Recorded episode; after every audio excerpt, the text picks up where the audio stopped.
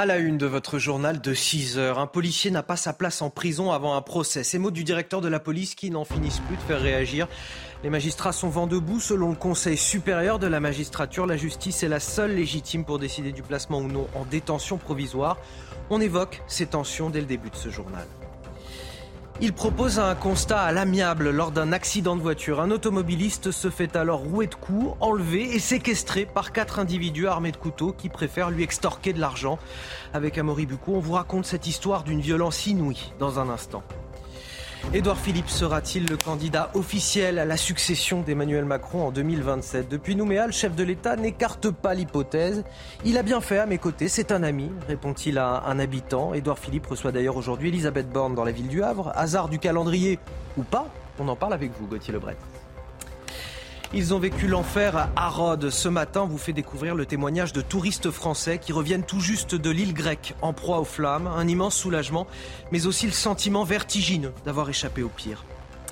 Et puis on vous emmènera enfin dans la Drôme où l'on plante des oliviers et des chênes pour protéger le vignoble du changement climatique. Une cohabitation qui porte un nom, la vitiforesterie. Les images, assez belles d'ailleurs, à suivre. Et donc ce matin, l'indignation des, magistrats qui dénoncent les mots du patron de la police, Frédéric Vaux, qui hier dans le Parisien apportait son soutien à la mobilisation des forces de l'ordre, notamment à Marseille, et qui disait, avant un éventuel procès, un policier n'a pas sa place en prison. Oui, la réponse du Conseil supérieur de la magistrature ne s'est pas fait attendre. La justice est seule légitime pour décider du placement ou non en détention provisoire des personnes qui lui sont présentées. Les explications de ce nouveau bras de fer avec Sarah Varny. C'est une mise au point nécessaire pour le Conseil de la magistrature alors que la controverse grandit. Dans un communiqué, il rappelle que la justice est la seule légitime pour décider du placement ou non en détention provisoire des personnes qui lui sont présentées. De son côté, le tribunal de Marseille, à l'origine de cette détention, appelle à la mesure afin que l'institution judiciaire puisse poursuivre les investigations indispensables à l'enquête, à l'abri des pressions et en toute impartialité. Depuis Nouméa, Emmanuel Macron a dit comprendre l'émotion des policiers tout en rappelant que nul n'est au-dessus des lois. Le directeur de la police, Frédéric Vaux, a souhaité ce dimanche la libération du fonctionnaire incarcéré, estimant que la place d'un policier n'est pas en prison. Une demande soutenue par le préfet de police de Paris, Laurent Nouniez. Des propos qui ont suscité de nombreuses critiques au sein des partis politiques, à droite comme à gauche. Nous assistons à une crise institutionnelle sans précédent. Que fait le chef de l'État quand l'État est en train de se disloquer? Justice contre police et police contre justice la hiérarchie policière et préfectorale n'a pas exigé que les policiers soient au-dessus des lois ni à faire pression sur les magistrats. Tout ceci est fait avec l'assentiment d'un ministre de l'Intérieur beaucoup trop lâche pour prendre la parole lui-même. La démocratie est en jeu. Une nouvelle audience en appel va se tenir dans les prochains jours afin de trancher à nouveau cette délicate question. À noter qu'une nouvelle enquête a été ouverte par le parquet de Marseille concernant des faits présumés de violence commises par des policiers à, Marseille. Toujours lors des émeutes, cela fait suite à une plainte déposée par un jeune homme. Oui, l'enquête a été ouverte des chefs de violence volontaires en réunion ayant entraîné une mutilation ou infirmité permanente par personne dépositaire de l'autorité publique et avec armes. Le nombre de fonctionnaires de police concernés n'a pas été précisé un automobiliste enlevé et séquestré par quatre individus armés de couteaux. Cela s'est passé euh, samedi soir à, Melun, en Seine-et-Marne, après un accident de la route. Oui, l'automobiliste aurait percuté un homme qui circulait euh, à motocross. Ce dernier lui réclame alors de l'argent. L'automobiliste refuse, lui propose plutôt un constat à l'amiable. Et c'est là que les choses dérapent. Explication d'Amaury Bucco du service police-justice de CNews. Les faits se sont déroulés samedi soir dernier aux alentours de 22 heures.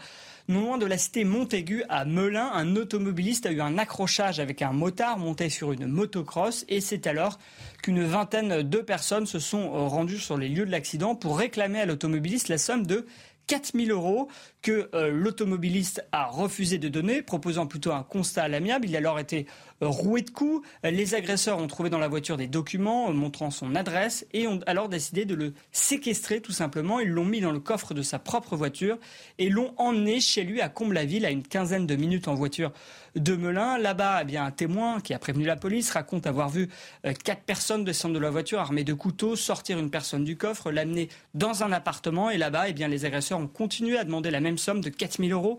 Ils ne l'ont pas trouvé et ils ont donc parti avec deux téléphones appartements à la, victime, mais aussi la voiture de la victime qui a finalement été retrouvée plus tard dans la nuit, aux alentours d'une heure du matin, à Melun, non loin de l'accident et de la cité Montaigu. Allez, de la politique à présent avec cette petite phrase d'Emmanuel Macron en Nouvelle-Calédonie, le chef de l'État qui ne semble pas écarter euh, l'hypothèse Édouard Philippe en 2027. Et puis en plus, hasard du calendrier, le maire du Havre accueille aujourd'hui euh, Elisabeth Borne dans sa ville. Oui, alors hasard complet du calendrier. Alors peut-être qu'effectivement, ça sera un sujet de discussion entre la Première ministre et, l'ancien euh, Premier ministre. Donc la scène se déroule lors d'un bas de foule hier euh, à Nouméa. Euh, un homme interpelle Emmanuel Macron en disant peut-être qu'en 2027, Édouard Philippe pourra vous succéder.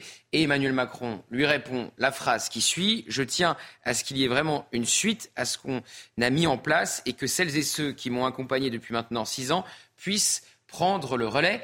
Il qualifie aussi euh, d'Edouard Philippe d'ami et il dit qu'il a bien travaillé pendant ces trois années à Matignon. Alors, il faut expliquer euh, euh, à nos téléspectateurs que ça ne se passait pas très bien entre Édouard Philippe et Emmanuel Macron ces dernières années. Emmanuel Macron a, mal vécu la popularité d'Édouard Philippe et c'est l'une des raisons qui l'ont poussé à remplacer Édouard Philippe par Jean Castex et ensuite par des profils beaucoup moins politiques, affûtés beaucoup moins de manière politique euh, que euh, donc euh, Édouard Philippe avec Jean Castex et Elisabeth Borne. Donc on sait que les deux hommes entretenaient une relation compliquée. Édouard Philippe a créé également son parti, Horizon. Parfois les députés d'Horizon ne suivent pas les consignes de vote à l'Assemblée nationale et ne votent pas comme les députés Renaissance, ce qui agace fortement Emmanuel Macron. Donc on sent une volonté sans doute d'apaisement du chef de l'État envers son possible successeur, alors qu'on a longtemps dit qu'il ferait tout pour lui barrer la route. Et effectivement, aujourd'hui, Édouard Philippe, le maire du Havre, reçoit la Première ministre. L'analyse de Gauthier Lebret. Dans le reste de l'actualité, ils ont vécu l'enfer, probablement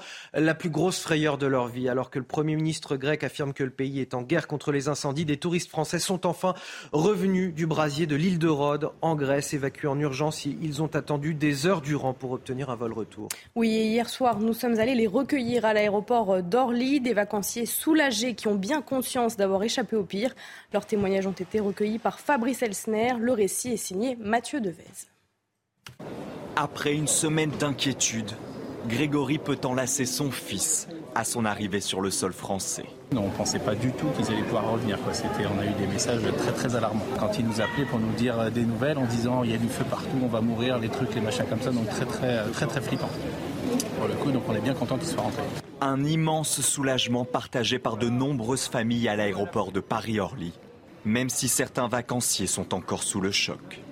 Il n'y a jamais eu une température aussi haute à Rhodes. Euh, si, quand même, ça fait peur. On a vu euh, des canadaires passer, tentant de, bah, de, tout éteindre. Les arbres étaient tout gris, plein de cendres. Quand on a une petite fille, l'idée, c'est d'être assez rationnel, de ne pas céder à la panique. Donc, nous, ça a été plutôt notre parti pris, c'est de, voilà, de, de pouvoir partir, d'aller se mettre sur une plage près de l'eau. Au total, plus de 30 000 touristes ont été évacués de l'île de Rhodes. Une opération sans précédent. Puis des incendies en Algérie également. Au moins 34 personnes, dont 10 militaires, ont perdu la vie au nord-est du pays. Oui, des soldats se sont retrouvés encerclés par les, par les flammes dans la préfecture de Béjaïa. Par ailleurs, 97 départs de feu ont été enregistrés entre dimanche et lundi. 1500 personnes menacées par les flammes ont été évacuées. C'est une première depuis la mise en place de la météo des, forêts. L'alerte rouge est déclenchée en France dans les Bouches du Rhône face au risque d'incendie. On en parle avec vous, euh, Karine Durand. Il s'agit du, niveau de, vigilance euh, maximum. Euh, quelles sont les conditions qui nous amènent justement à ce niveau de vigilance maximum? Des conditions météo en fait explosives hein, pour euh, la journée avec plusieurs paramètres vraiment décisifs aujourd'hui qui ont conduit à la mise en place de cette alerte rouge sur les Bouches-du-Rhône et puis en orange aussi sur le Var et le Vaucluse. Alors déjà, on a une végétation qui est complètement asséchée. On a du vent d'ouest très fort aujourd'hui, 60 à 80 km à l'heure. Ailleurs en Méditerranée, il faut savoir qu'on a en plus du Mistral, de la Tramontane, de la Tramontane qui peut souffler jusqu'à 90. Euh, localement en Corse, plus de 100 km à l'heure, peut-être même 140 euh, sur Cap Corse. Et puis en ce qui concerne les Bouches du Rhône, les températures sont quand même un petit peu en baisse, hein. mais on a quand même 29 degrés prévus à Marseille. Et puis un autre paramètre météo très important, c'est l'humidité de l'air, seulement 10 à 20% aujourd'hui. Il faut savoir qu'en dessous de 25% d'humidité dans l'air, on considère que c'est une situation très sèche et donc à risque. C'est ce qu'on a aujourd'hui avec une masse d'air vraiment euh, très très sèche. Demain, eh bien, ça va un petit peu s'améliorer. Du coup, les Bouches du Rhône vont repasser en orange, qui est quand même un risque euh, élevé. On aura 50 50 km à l'heure de vent. C'est un peu moins, mais ça suffit déjà à créer ou à aggraver une situation avec des incendies. Donc on aura les Bouches du Rhône demain, le Var, le Vaucluse encore en alerte orange. Il faut savoir que ça va rester venté plus ou moins tout au long de la semaine. Petite accalmie vendredi, un air plus humide. Et puis surtout, il n'y a pas de pluie prévue pour les sept prochains jours. Merci à vous, euh, Karine Durand. En tant que parent, c'est euh, probablement votre devoir de vacances. Chaque été, il faut anticiper euh, la rentrée scolaire et acheter les fournitures. Vous l'avez peut-être déjà constaté, les prix ont augmenté. Ils ont augmenté de 10%. C'est le résultat d'une étude, Marine Sabourin, d'une enquête menée par le magazine UFC Que Choisir. Oui, cela concerne l'ensemble du cartable, papeterie, matériel scientifique ou artistique. La ministre en charge du commerce, Olivia Grégoire, annonce saisir la répression des fraudes qui va enquêter sur cette hausse. Corentin Brio. Plus 10% en un an sur les fournitures scolaires. Des prix qui s'envolent dans les rayons des grandes surfaces. C'est la grimace au moment de préparer la rentrée. Euh, je trouve que les fournitures scolaires par rapport à quand moi je faisais mes études et que je faisais des courses, ça a énormément augmenté. Pour les personnes qui ont deux, trois gamins à l'école, c'est difficile pour eux. Une hausse des prix expliquée en partie par l'augmentation du coût des matières premières comme le papier. Et malgré le recul observé du coût de ces mêmes matières premières, les grandes surfaces ne baissent pas les prix en rayon. Le gouvernement a saisi la répression des fraudes pour vérifier que les magasins n'augmentent pas leurs tarifs de manière abusive. Peut-être que le gouvernement va essayer d'inciter la, la, la, grande distribution à faire des efforts et à diminuer les prix. Si les prix n'évoluent pas, c'est ce qui se passe par le passé, ça veut dire qu'on sera toujours sur un niveau de prix très élevé, quasiment 20% sur 24 mois de hausse. Si en revanche ils arrivent à les inciter à diminuer les prix, on peut escompter peut-être des petites baisses en rayon. Malheureusement, mon expérience me rend un peu pessimiste. J'ai rarement observé de, de, diminution de prix dans les rayons. En mai dernier, le gouvernement avait déjà imposé aux distributeurs des prix bloqués sur les fournitures pour la rentrée scolaire avec son dispositif anti-inflation. Insuffisant pour les consommateurs. Du football, du Tour de France et de la natation. Tout de suite, le JT Sport.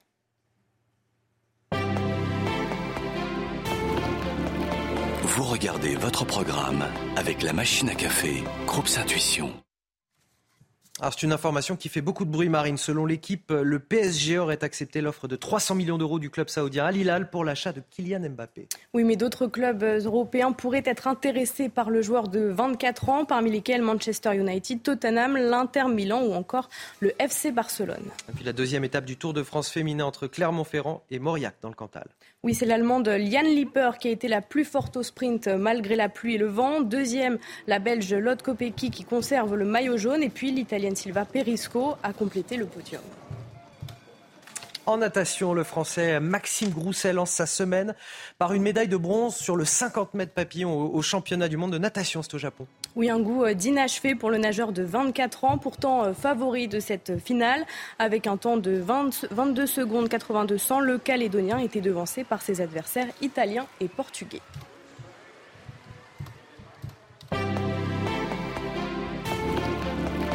Vous avez suivi votre programme avec la machine à café, Groupe Intuition.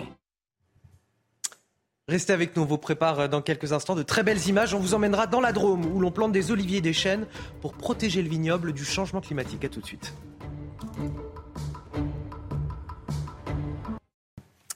« 6h15 sur CNews. Bon réveil à tous. Voici le rappel de l'actualité. Signé Marine Sabourin. Un automobiliste frappé et enlevé par quatre individus armés de couteaux à Melun, en Seine-et-Marne. Un automobiliste aurait percuté un homme qui circulait à motocross. Celui-ci lui aurait alors réclamé 4000 euros. L'automobiliste a refusé, proposant plutôt un constat à l'amiable. L'individu a finalement été enlevé par ses agresseurs qui l'ont emmené à son domicile mais n'ont trouvé aucun argent et ont finalement quitté l'appartement en dérobant sa voiture. Face au risque d'incendie, l'alerte rouge est déclenchée dans les Bouches du Rhône. C'est une première depuis la mise en place de la météo des forêts en juin dernier. Il s'agit du niveau de vigilance maximum. Les conditions météorologiques rendent le risque de départ de feu et de propagation de, forêt, de feux de forêt très élevé par rapport au normal estival, annonce Météo France. Énième incendie en Algérie, au moins 34 personnes, dont 10 militaires, ont perdu la vie au nord-est du pays. 1500 personnes menacées par les flammes ont été évacuées et des soldats se sont retrouvés encerclés par les flammes dans la préfecture de Béjaïa. Et on vous emmène tout de suite dans ce magnifique département qui est euh, la Drôme, à Vinsobre, où on plante des oliviers et des chênes pour protéger le vignoble du changement climatique. Cette euh, cohabitation s'appelle la vitiforesterie. La pratique euh, particulièrement répandue jusque dans les années 80 permet de, couper le vent, limiter le gel ou encore apporter de la fraîcheur lors des périodes de canicule. Les images commentées par Vincent Fandège et Mathilde Ibanez. Perché sur ces collines, entouré d'oliviers et de chênes centenaires, ces vignes sont protégées des températures extrêmes. C'est le vignoble d'Anaïs Valo où pousse Grenache et Syrah sur une vingtaine d'hectares de coteaux. Grâce à cette biodiversité, ces vignes bénéficient d'un peu de souffle en pleine vague de chaleur estivale. L'ombre qui avance euh, sur la vigne, à un moment donné, quand euh, le soleil va effectivement tourner, on aura l'ombre de l'autre partie cette ombre, euh, elle est euh, recherchée.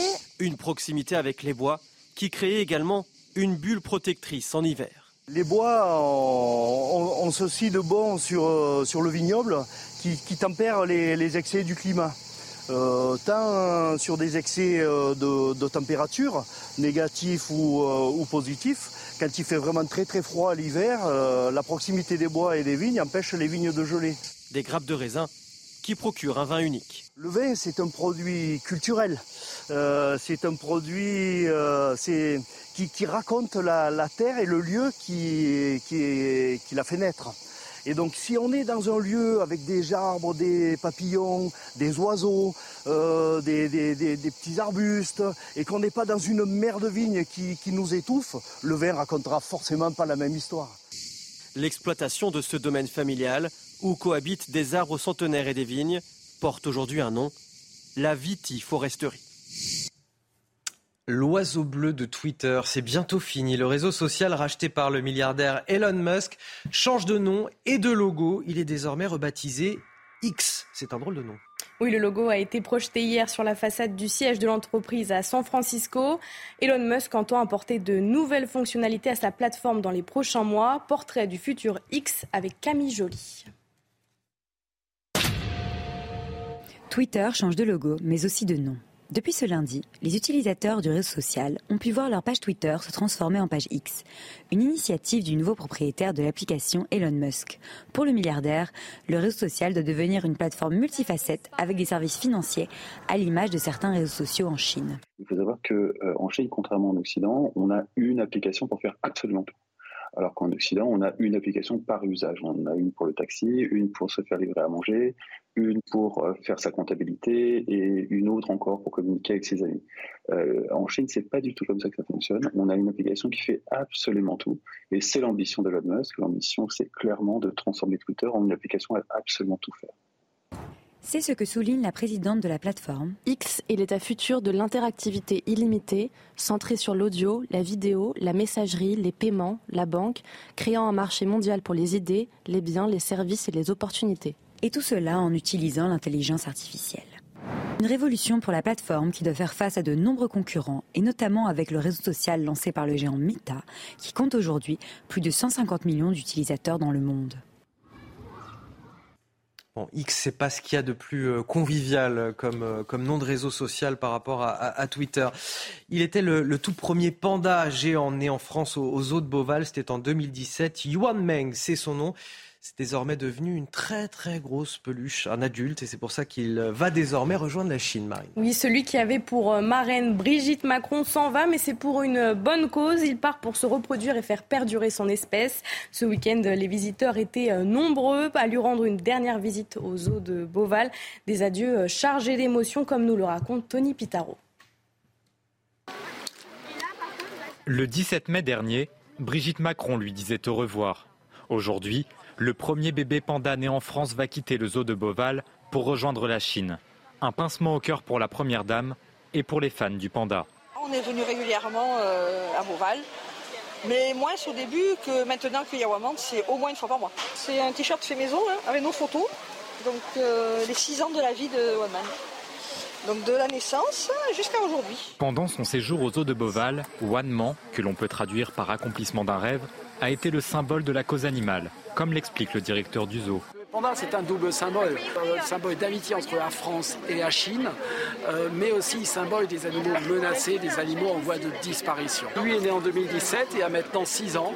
Il est temps qu'il rentre en Chine pour pouvoir reproduire avec une femelle qui n'ait aucun lien de parenté avec, euh, avec lui. Il s'envole donc pour la Chine, mais pas de panique. Quatre pandas restent aux eaux de Boval pour le plus grand plaisir des visiteurs. Allez, vous restez avec nous, on marque une courte pause. On revient dans un instant dans notre prochain journal. On vous raconte l'histoire de ce centre de réinsertion par l'emploi à Amiens, un centre qui a été entièrement ravagé et brûlé euh, pendant les, émeutes et qui appelle aujourd'hui à, la solidarité. Une cagnotte en ligne a été lancée pour euh, payer les réparations. À tout de suite. Retrouvez la météo des plages avec Paraquito, solution anti-moustique fabriquée en France aux actifs d'origine végétale. C'est parti pour la météo des plages avec encore un ciel assez nuageux sur les côtes de la Manche et la mer du Nord et une eau à 20 degrés à Deauville avec un indice UV assez faible de 6. La Baule 21 degrés sur terre, 18 degrés dans l'eau, un indice UV de 7 avec un temps partagé entre nuages et éclaircies pour Arcachon 25 degrés sur terre, 22 degrés dans l'eau, un indice UV de 7 mais pensez tout de même à vous protéger en Méditerranée. La chaleur s'atténue légèrement encore 28 degrés à Sanary-sur-Mer sous un plein soleil, un indice UV de 9. N'oubliez pas la crème solaire pour la Corse ou encore la Côte d'Azur, toujours du très beau temps, venté et parfois avec des vagues également, 26 degrés dans l'eau à Antibes, un indice UV de 9. C'était la météo des plages avec Paraquito, solution anti-moustique fabriquée en France aux actifs d'origine végétale. Bon réveil à tous, la météo de votre mardi 25 juillet, c'est avec Karine Durand. Regardez votre météo avec Samsonite Proxys. Légère, résistante, durable. Une nouvelle génération de bagages. Et enfin, on revient à des températures un petit peu plus euh, classiques dans le sud-est. Oui, c'est la fin de la vigilance orange pour la canicule. Par contre, il fait quand même chaud. En plus, c'est venté, l'air est très sec, d'où euh, cette alerte maximale pour la météo des forêts, maximale pour les Bouches-du-Rhône, placée en rouge aujourd'hui, mais également une alerte orange pour le Var, le Vaucluse.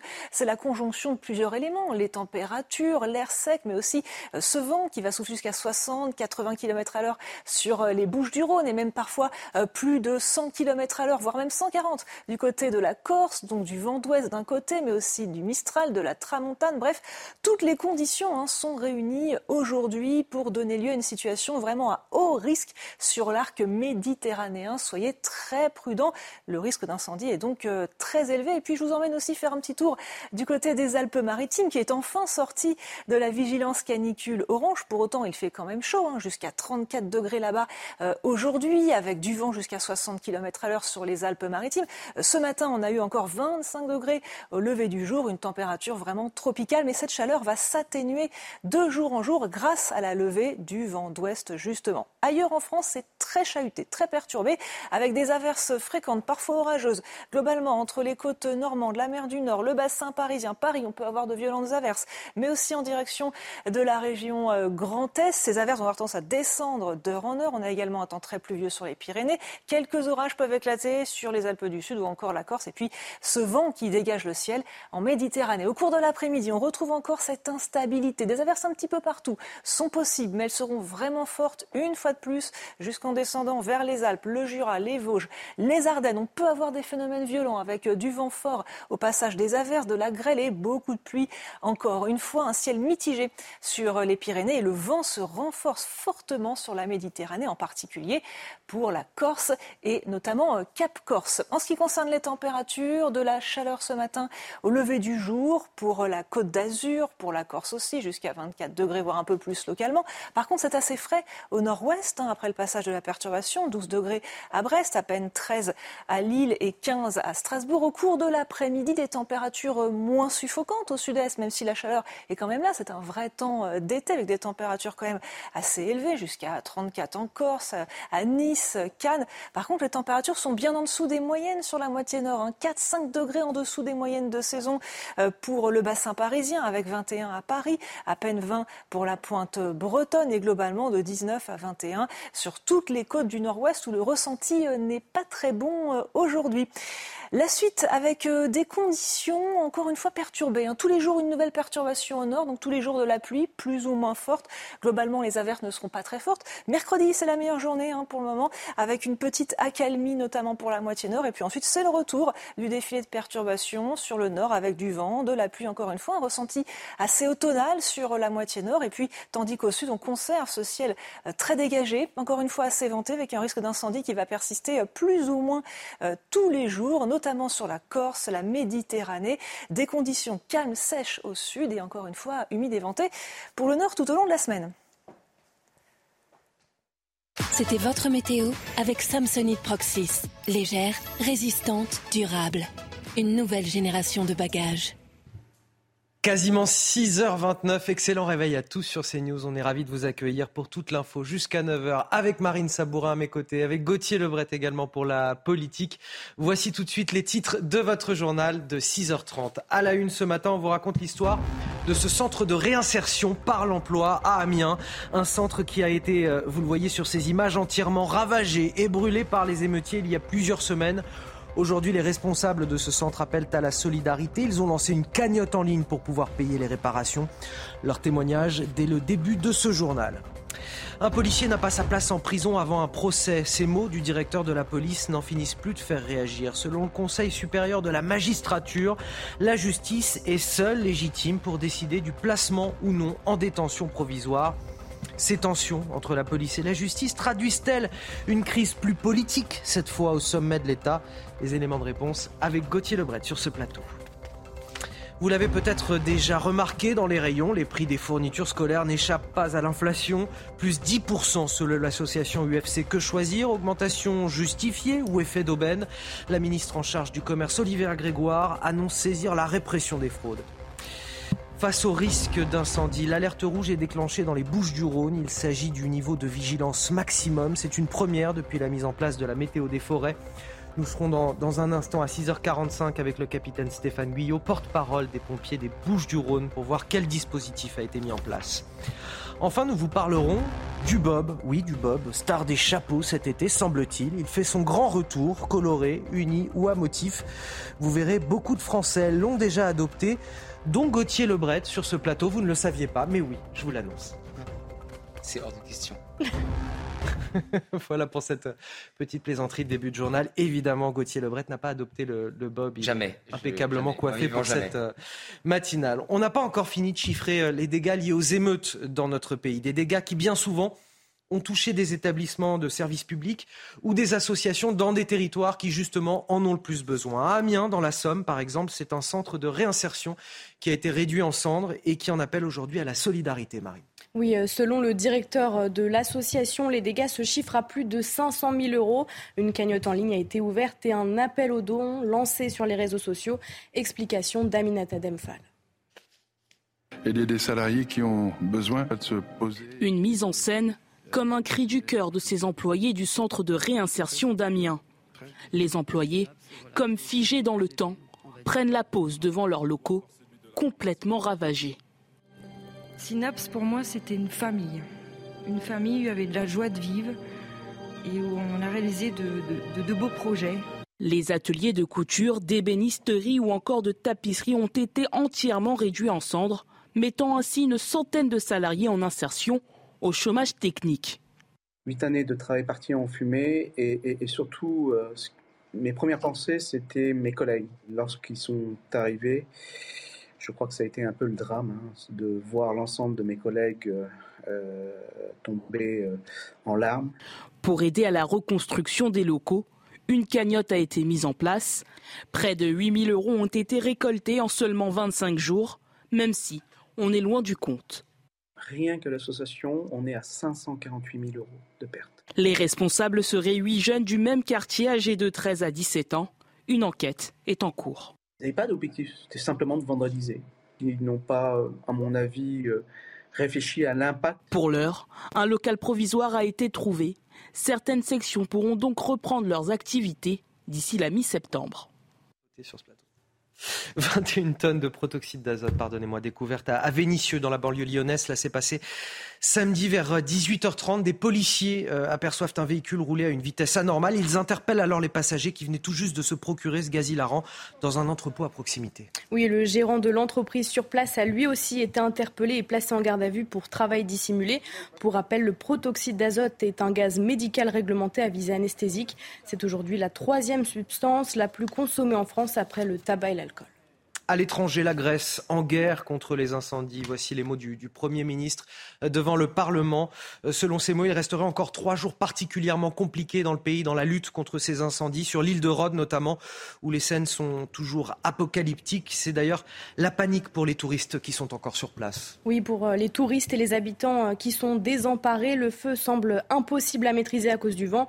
Il menace toujours les hôtels et les villages. Les dernières images avec Corentin Brio. Les pompiers grecs toujours au combat contre les flammes d'une intensité impressionnante. Les évacuations de touristes se poursuivent sur l'île de Rhodes.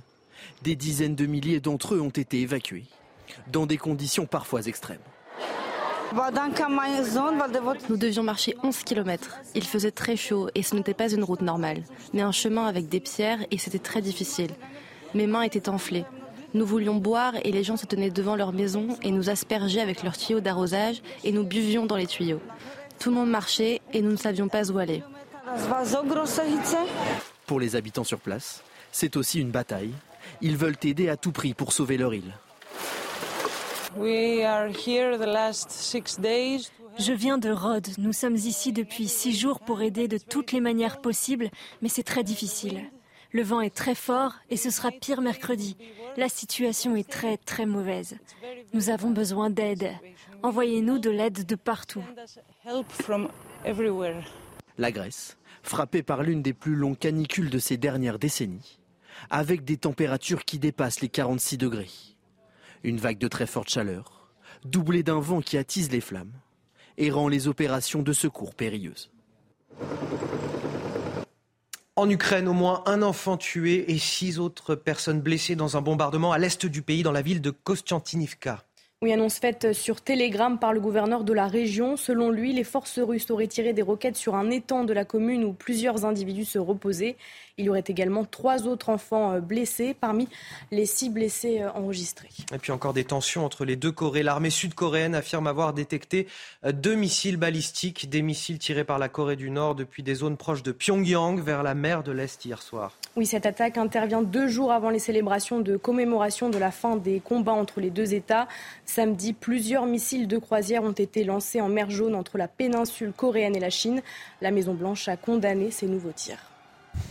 Allez, retour en France. Chaque été, il faut anticiper la rentrée scolaire et acheter les fournitures. Vous l'avez sûrement peut-être déjà constaté si vous avez commencé à faire vos courses de rentrée scolaire. Les prix ont augmenté de 10%. C'est le résultat d'une enquête menée par le magazine UFC Que Choisir. Oui, et cela concerne l'ensemble du euh, cartable, la papeterie, le matériel scientifique ou artistique. Regardez ce reportage de Corentin Brio. Plus 10% en un an sur les fournitures scolaires. Des prix qui s'envolent dans les rayons des grandes surfaces. C'est la grimace au moment de préparer la rentrée. Euh, je trouve que les fournitures scolaires par rapport à quand moi je faisais mes études et que je faisais des courses, ça a énormément augmenté. Pour les personnes qui ont deux, trois gamins à l'école, c'est difficile pour eux. Une hausse des prix expliquée en partie par l'augmentation du coût des matières premières comme le papier. Et malgré le recul observé du coût de ces mêmes matières premières, les grandes surfaces ne baissent pas les prix en rayon. Le gouvernement a saisi la répression des fraudes pour vérifier que les magasins n'augmentent pas leurs tarifs de manière abusive. Peut-être que le gouvernement va essayer d'inciter la, grande distribution à faire des efforts et à diminuer les prix. Si les prix n'évoluent pas, c'est ce qui se passe par le passé, ça veut dire qu'on sera toujours sur un niveau de prix très élevé, quasiment 20% sur 24 mois de hausse. Si en revanche, ils arrivent à les inciter à diminuer les prix, on peut escompter peut-être des petites baisses en rayon.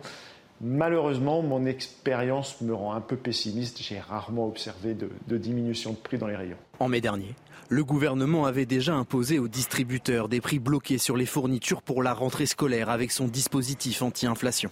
Insuffisant pour les consommateurs. La ministre en charge du commerce, Olivia Grégoire, annonce saisir la répression des fraudes qui va enquêter sur cette hausse. On vous emmène ce matin dans la Drôme, vous présentez ce qu'on appelle la vitiforesterie. Euh, si vous ne savez pas ce que c'est, il s'agit de planter des oliviers et des chênes pour protéger le vignoble du changement climatique. Oui, la pratique est particulièrement répandue euh, jusqu'en 1980. Elle permet de couper le vent, limiter le gel ou encore apporter de la fraîcheur lors des périodes de canicule. Les images sont commentées par Vincent Faondège et Mathilde Ibanez. Perché sur ces collines, entouré d'oliviers et de chênes centenaires, ces vignes sont protégées des températures extrêmes.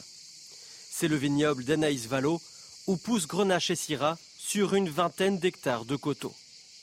Grâce à cette biodiversité, ces vignes bénéficient d'un peu de souffle en pleine vague de chaleur estivale. L'ombre qui avance euh, sur la vigne, à un moment donné, quand euh, le soleil va effectivement tourner, on aura l'ombre de, de l'autre partie cette ombre, euh, elle est recherchée.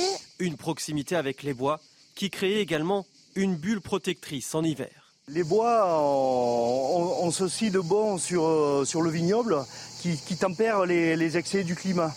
tant sur des excès de, température, négatifs ou, ou, positifs. Quand il fait vraiment très très froid l'hiver, la proximité des bois et des vignes empêche les vignes de geler. Des grappes de raisin qui procure un vin unique. Le vin, c'est un produit culturel. Euh, c'est un produit euh, qui, raconte la, terre et le lieu qui, qui, l'a fait naître. Et donc si on est dans un lieu avec des arbres, des papillons, des oiseaux, euh, des, petits arbustes, et qu'on n'est pas dans une mer de vignes qui, qui nous étouffe, le vin racontera forcément pas la même histoire. L'exploitation de ce domaine familial où cohabitent des arbres centenaires et des vignes, porte aujourd'hui un nom, la vitiforesterie. Bon, Gauthier Lebret, je suis désolé, je vous en parlais en titre, mais vous n'êtes absolument pas à la page. Sur le bob? Ah bah sur le bob, mais non, non vous, savez, vous savez pas, c'est devenu à la mode. C'est l'accessoire, le must des accessoires de l'été des fashionistas, maintenant c'est le bob. Trouvez-moi un, je fais le prochain édito avec. Euh, alors, ne croyez pas si bien dire, il y en a en coulisses. Non, c'est pas vrai. Faites attention parce que je, je, pourrais vous prendre au mot. Euh, donc le, le bob, autrefois taxé de ringard, c'est aujourd'hui un incontournable de la garde-robe de certains pour l'été. Oui, Anthony, coloré, uni ou à motif, il y en a pour tous les goûts, hein, Gauthier, et de nombreux Français l'ont déjà adopté cet été. C'est en tout cas ce qu'a constaté euh, Thibault Marcheteau dans les rues de la capitale. Dans cette boutique du centre de Paris, impossible de passer à côté des bobs, accessoires de cet été 2023. C'est un feeling qui revient, euh, voilà, donc euh, tout le monde s'y met. Selon les jours, on peut aller jusqu'à une vingtaine, une trentaine de pièces par jour. Des bobs de toutes les couleurs et à tous les prix, qui séduisent aussi grâce à leur côté pratique il y avait du soleil et de la pluie, donc c'est contre le soleil et la pluie. En plus, ça apporte une, petite touche de style euh, à la tenue. Ça protège mes cheveux, ça protège ma tête. Quand j'ai froid et que le vent souffle, c'est vraiment formidable. Pour les spécialistes de la mode, son retour s'explique aussi par des ambassadeurs prestigieux qui ont choisi de porter à nouveau un bob. Vous avez aussi des, stars qu'on a pu voir comme Mbappé avec un bob euh, en jean euh, qui était d'une grande marque. On a pu voir Brad Pitt dans le film euh, Bullet Train avec un bob pratiquement dans tout le film, complètement un, vieillot, mais comme c'est quand même des icônes, quand ils portent quelque chose, en général, il y, y, a une suite. S'ils sont accessibles dans de nombreux magasins de prêt-à-porter, ils sont aussi vendus à tous les prix. Comptez seulement quelques euros pour celui-ci, mais presque 900 pour celui-là. En tout cas, une chose est sûre, le bob est bien redevenu cet été incontournable. Bon Gauthier, je n'ai toujours pas convaincu. Non, c'est toujours non, désolé Anthony. Bon, je suis, navré. Et vous, J'aurais essayé, mais absolument, vous, ne savez pas, il faut me suivre pendant les vacances ah sur mes réseaux sociaux, bien sûr, je, porterai un bob. Je relayerai même la photo. Le, défi, euh, le défi sera relevé. Très bien. Le Voici les sports tout de suite. Vous regardez votre programme avec la machine à café, Groupe Intuition. Et on commence, Marine, avec cette information qui fait beaucoup de bruit. Selon l'équipe, le PSG aurait accepté l'offre de 300 millions d'euros du club saoudien Al Hilal pour l'achat de Kylian Mbappé. Oui, mais d'autres clubs européens pourraient être intéressés par le joueur de 24 ans, parmi lesquels Manchester United, Tottenham, l'Inter Milan ou encore le FC Barcelone. Et puis dans un an euh, et un jour débutent les Jeux Olympiques euh, à Paris justement, mais les festivités vont démarrer dès le mois de mai. Oui, afin que le public français puisse suivre les compétitions ensemble, de nombreuses fan zones vont être installées dans tout l'Hexagone. Le programme avec Marie de Crème. Les Jeux débutent dans un an, mais la fête va démarrer bien plus tôt. Dès le 8 mai, avec l'arrivée de la flamme olympique en France, Paris 2024 a prévu des célébrations sur le territoire national jusqu'à la cérémonie de clôture des Jeux paralympiques, quatre mois plus tard. En plus des différents sites de compétition, des fan zones officielles vont être installées dans les collectivités. Une initiative que les organisateurs encouragent et proposent d'accompagner pour faire vivre les Jeux, même à ceux qui n'ont pas de billets. Aujourd'hui, plus de 200 villes se sont déjà mobilisées. Il y a dans tous les territoires aussi les clubs 2024 qui seront l'occasion de mettre à l'honneur le sport, de faire la fête. Il y aura les mascottes, il y aura des athlètes qui viendront aussi. On veut que l'ensemble de nos territoires et l'ensemble de nos populations vivent d'une façon ou d'une autre ces Jeux. Des festivités un peu partout dans le pays, surtout en Ile-de-France, futur théâtre d'animation durant les épreuves. À Paris, le Champions Park s'annonce comme la nouveauté des prochains Jeux. Tous les jours, place du Trocadéro, les médaillés de tous les pays viendront fêter leur titre avec le public. Un peu plus d'un millier de sportifs devraient défiler sur ce Walk of Fame. Vous avez suivi votre programme avec la machine à café, Groupe Intuition. Allez, restez avec nous dans un instant. On va évoquer cette alerte rouge au feu de forêt dans les Bouches du Rhône, niveau de vigilance le plus élevé. On en parle avec le capitaine Stéphane Guyot qui sera avec nous dans un instant, porte-parole des pompiers des Bouches du Rhône. A tout de suite. Dans un instant, nous serons avec le porte-parole des pompiers des Bouches du Rhône. Mais tout d'abord, le rappel de l'actualité à 6h46 avec Marine Sabourin. Un automobiliste frappé et enlevé par quatre individus armés de couteaux à Melun, Seine-et-Marne. Il aurait percuté un homme qui circulait à motocross. Celui-ci lui aurait alors réclamé 4000 euros. L'automobiliste a refusé, proposant plus tôt un constat à l'amiable.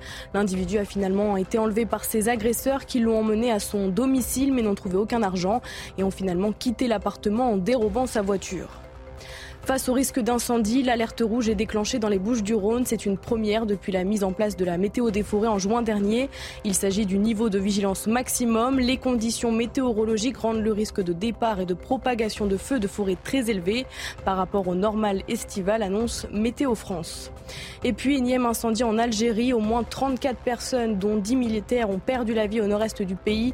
Des soldats se sont retrouvés encerclés par les flammes. 1500 personnes menacées par les flammes ont été évacuées. Et vous parliez donc de cette alerte rouge au feu de forêt dans les Bouches du Rhône. On va justement essayer de comprendre ce que cela implique en termes de préparation et de prévention. Nous sommes avec le capitaine Stéphane Guyot. Bonjour, vous êtes euh, porte-parole des pompiers des Bouches du Rhône. Merci d'être avec nous ce matin pour nous éclairer. Tout d'abord, la vigilance rouge, qu'est-ce que ça veut dire concrètement? Quel risque cela implique? Alors, l'avantage de la parution de cette carte, euh, cette nouvelle carte, comme vous l'avez dit, hein, très justement, depuis le mois de juin, c'est un message de prévention avant tout destiné pour la population du Corodanienne, mais aussi la population des gens qui séjournent dans les Bouches-du-Rhône, mais aussi euh, euh ceux qui traversent hein, sur la route des vacances. C'est un message de prévention, vous dire attention, le risque est très élevé dans les Bouches-du-Rhône, donc la moindre étincelle, le moindre euh, mégot jeté par la fenêtre d'une voiture, le, moindre travaux à proximité de la forêt, le moindre barbecue est très dangereux et euh, va, certainement euh, générer un, risque incendie pour lequel les sapeurs-pompiers, nous, sommes prêts. Et capitaine Stéphane Guyot, vous avez raison de le, rappeler, puisque 9 euh, feux sur 10 ont, des causes d'origine humaine. Qu'est-ce que vous attendez donc des habitants, des visiteurs dans, dans ce département? Quels réflexes, quels gestes à avoir ou ne pas avoir, justement? Ben, sont tout simplement des gestes éco-responsables ou tout, tout simplement responsables. Euh, le jeu de mégots, euh, c'est un fléau. Euh, d'après les études de Vinci Autoroute, vous savez, c'est 100 mégots jetés par kilomètre et par sens de voie de circulation. C'est énorme, ça génère des incendies. Je rappelle que le feu de Rognac du, du 10 août 2016 qui a ravagé 3500 hectares, qu'on a arrêté au port de Marseille, c'est un jet de mégots. Le feu de Gonfaron, euh, dramatique, hein, que le Var a vécu, c'est aussi dû à un jet de mégots. Euh, derrière, il y a probablement aussi des, pompiers, des gens qui sont blessés, voire, euh, décédés suite à, des incendies de forêt. Il faut que la population, les citoyens soient vraiment très conscients de ce risque incendie. Et c'est tout le mérite de cette carte qui est avant tout destinée à prévenir la population de ce risque. Alors cette alerte rouge, elle a des conséquences. Euh, on parlera déjà du dispositif des pompiers dans quelques minutes, mais tout d'abord sur les visiteurs eux-mêmes. Il y a des lieux qui sont fermés. Oui, vous savez que dans les Bouches-du-Rhône et en règle générale dans les départements du sud de la France, l'autorité préfectorale, en fonction du niveau de risque, eh ben, restreint, voire interdit euh, l'accès au massif restreint ou interdit euh, l'utilisation de l'emploi du feu, notamment en termes de, travaux forestiers, et bien évidemment interdit et proscrit tout, tout barbecue, en tout cas. Euh, ben pour les Bouches-du-Rhône, euh, Monsieur le Préfet, donc pour aujourd'hui, a décidé de fermer l'accès à 19 massifs, 6 restants ouverts en tout cas euh, pour aujourd'hui. Le risque est, très élevé et les, autorités, depuis des années dans les bouches et dans le sud de la France, hein, euh, ben, prennent ces mesures très au sérieux et c'est ces mêmes mesures qui devaient être répliquées à l'échelon euh, des autres départements français qui, je le rappelle, sont soumis eux aussi à, ce feu de forêt qui n'est plus uniquement lié à, cette zone méditerranéenne, mais on, l'a bien vu en 2022, c'est toute la France qui, peut euh, ben, qui peut brûler du 1er janvier au 31 décembre. Je rappelle euh, aussi que l'accès est fermé euh, aux calanques, aux fameuses calanques entre Marseille et Cassis. Une question pour vous, pour l'organisation des, pompiers surtout. Qu'est-ce que cela implique en termes de dispositifs? Est-ce que vous êtes prépositionné Est-ce que vous êtes plus nombreux? Est-ce que vous êtes en état d'alerte? Comment ça se passe concrètement pour vous, cette alerte rouge? Oui, alors même si nous, on, part, on utilise d'autres cartes pour expertiser les dangers, il y a forcément une corrélation entre la vigilance rouge de Météo France et, euh, l'étude de nos cartes qui font que pour une journée comme aujourd'hui, dans les Bouches-du-Rhône, ce sont 500 sapeurs-pompiers qui sont déjà dans nos casernes, hein, auxquels on va rajouter plus de 400 sapeurs-pompiers supplémentaires. Ces sapeurs-pompiers, ils vont euh, avoir pour but de, lutter contre tout départ de feu naissant. Ils seront positionnés à proximité des massifs, à proximité des grands axes routiers pour intervenir le plus rapidement possible.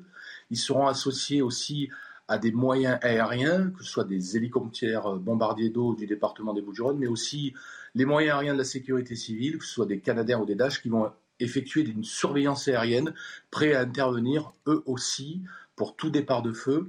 Et pour compléter vraiment le dispositif, euh, pour aujourd'hui, dans le cadre de la solidarité européenne, nous allons euh, et de la solidarité nationale, nous allons recevoir donc pour aujourd'hui une quarantaine de pompiers polonais et autrichiens qui vont nous aider d'ailleurs aussi, qui vont être prépositionnés dans les massifs et euh, ce qu'on appelle des colonnes de renfort. Normalement, une colonne de renfort qui provient d'Île-de-France devrait nous prêter main forte dans le cadre de la solidarité euh, nationale. Merci à vous, capitaine Stéphane Guyot, porte-parole des pompiers des, Bouches-du-Rhône, pour euh, euh, cet éclairage sur l'action des, pompiers dans le département avec cette alerte rouge. Vous restez avec nous sur euh, CNews dans quelques instants. L'édito politique Gauthier Lebret. On va parler de ces tensions entre la police et la justice. Est-ce que finalement elles traduisent une crise quelque part au sommet de l'État? Les éléments de réponse avec vous dans quelques instants, juste après la pause. 6h54, quasiment l'édito politique de Gauthier Lebret. Avec vous, on va parler du Conseil supérieur de la magistrature qui fait une mise au point qui rappelle que la justice est la seule légitime pour décider d'un placement ou non en détention provisoire. Réaction euh, du Conseil supérieur de la magistrature au propos du patron de la police, Frédéric Vaux, hier dans le Parisien, qui disait qu'un policier ne devait pas être mis en, prison avant son, procès. Gauthier, la crise entre la, la police et la justice semble atteindre des sommets en ce moment. Disons-le, Anthony, c'est une crise historique et c'est pas loin de devenir une crise au sein même euh, du gouvernement. Vous l'avez dit, donc le directeur de la, police nationale a, déclaré que la place d'un policier n'était pas en prison tant qu'il n'était pas jugé. Propos soutenus par le préfet de police de Paris, Laurent Nunez. Je, rappelle qu'on a deux policiers en détention provisoire à l'heure où on se parle, l'un euh, pour la mort de Naël et l'autre à Marseille pour euh, violence en réunion. Pour Laurent Nunez et Frédéric Vaux, le patron de la police, ces deux hommes n'ont rien à faire en prison. Propos chocs, donc, qui ont déclenché cette fameuse crise avec euh, la justice. Est-ce que c'est en train de devenir quelque part une crise politique également? Oui, car qui peut imaginer que le patron de la police a fait une telle déclaration aux Parisiens sans l'accord du ministre de l'Intérieur? Qui peut penser que Laurent Nunez apporte son, son soutien sur euh, Twitter à cette déclaration sans l'aval de Gérald Darmanin? Personne. Et d'ailleurs, son entourage fait savoir que le ministre de l'Intérieur, actuellement en déplacement en Nouvelle-Calédonie, soutient Frédéric Vaux. Sauf qu'hier, Emmanuel Macron a précisé à 13h que personne n'était au-dessus des lois. tout en comprenant la fatigue des policiers, le fameux en même temps. Et Éric Dupont-Moretti a tweeté pour demander à ce qu'on respecte l'indépendance de la justice. Nul n'est au-dessus des lois, dit euh, le garde des Sceaux. La justice doit poursuivre son travail dans la sérénité et en toute indépendance. Gérald Darmanin vexé, et ça doit jouer dans ce qu'on euh, vit actuellement, de ne pas avoir été nommé à Matignon. C'est le Parisien qui a rapporté ça ce week-end avec euh, des confidences de l'entourage du ministre de l'Intérieur. Le ministre de l'Intérieur qui prend donc des libertés très nettes pour soutenir euh, les policiers. Il a chargé le directeur de la police nationale de se rendre à Marseille pour calmer la fronde. Et Frédéric Vaux dit en somme ce que Gérald Darmanin ne peut pas dire, n'a pas le droit de dire ça ne fait pas l'ombre d'un doute. Alors évidemment, dès qu'on parle de la police et de la justice, ça suscite un petit peu les passions. Toute la classe politique s'est évidemment emparée de l'affaire. Oui, alors Éric Ciotti demande au président de la République d'afficher un soutien euh, très clair aux, policiers. Euh, Bruno Retailleau explique que le directeur de la police nationale a raison. Éric Zemmour a lui aussi euh, affiché son soutien à Frédéric Vaux. Et à l'inverse, la NUPES, ça n'étonnera personne, condamne fermement. Ils ont publié un, communiqué, sans le Parti communiste d'ailleurs, qui a publié euh, son propre communiqué, pour demander le rétablissement de l'ordre républicain dans la police. Certains députés LFI n'hésitent pas à qualifier ces, policiers qui se mettent en arrêt maladie de euh, factieux. L'entourage du ministre de l'Intérieur confirme qu'il soutient les propos du euh, directeur de la police nationale. De la base au sommet, l'institution est gangrénée par les factieux. C'est euh, Thomas Porte, le, député LFI, qui dit ça. Vous vous souvenez, celui qui avait mis son pied sur un, ballon à, l'effigie d'Olivier Dussopt. Alors cet affrontement entre la police et la justice est, est historique. C'est une crise entre deux institutions, deux ministères, deux ministres. Et nous n'en sommes sans doute qu'au début. Merci Gauthier Lebret. Un mot pour rappeler votre rendez-vous tout à l'heure à 8h15. Vous recevez le ministre du Travail, Olivier Dussopt, sur CNews. Merci à vous. Euh, la météo, tout de suite. Regardez votre météo avec Samsonite Proxys. Légère, résistante, durable. Une nouvelle génération de bagages. La météo avec euh, Karine, un temps très perturbé ce mardi, très humide, très venté. Oui, et juste avant de parler justement de ce qui va se passer aujourd'hui, regardez quand même les températures relevées hier, hein, très contrastées encore une fois. On a eu des valeurs caniculaires en Corse, où on a dépassé les 40 degrés à Sartène et Figari en Corse du Sud, et puis de la grande fraîcheur pour la Manche, la Normandie, à peine 13 à Cherbourg, pareil pour les Ardennes, 13 également du côté euh, de Charleville. Le contraste sera moins marqué aujourd'hui, la chaleur va s'atténuer quand même euh, sur le sud-est. Une petite image de Paris, c'était euh, hier soir justement, le Sacré-Cœur, une jolie vue. Alors sur Paris, attention aux fortes averses aujourd'hui, parfois orageuses. On peut avoir de bons cumuls de pluie, un temps vraiment très dégradé et à peine 20-21 degrés au meilleur de la journée. Les conditions ce matin sont donc marquées par beaucoup d'humidité, beaucoup de vent. Euh, quasiment aucune région française n'échappe aux averses plus ou moins fortes, sauf la Méditerranée sous un temps sec mais venté. Attention, risque d'incendie hein, qui va s'aggraver en raison de ce vent qui va s'intensifier de en heure aujourd'hui. Donc des averses globalement de la Manche au bassin parisien jusqu'aux Ardennes, quelques bonnes pluies également sur le piémont pyrénéen jusqu'en limite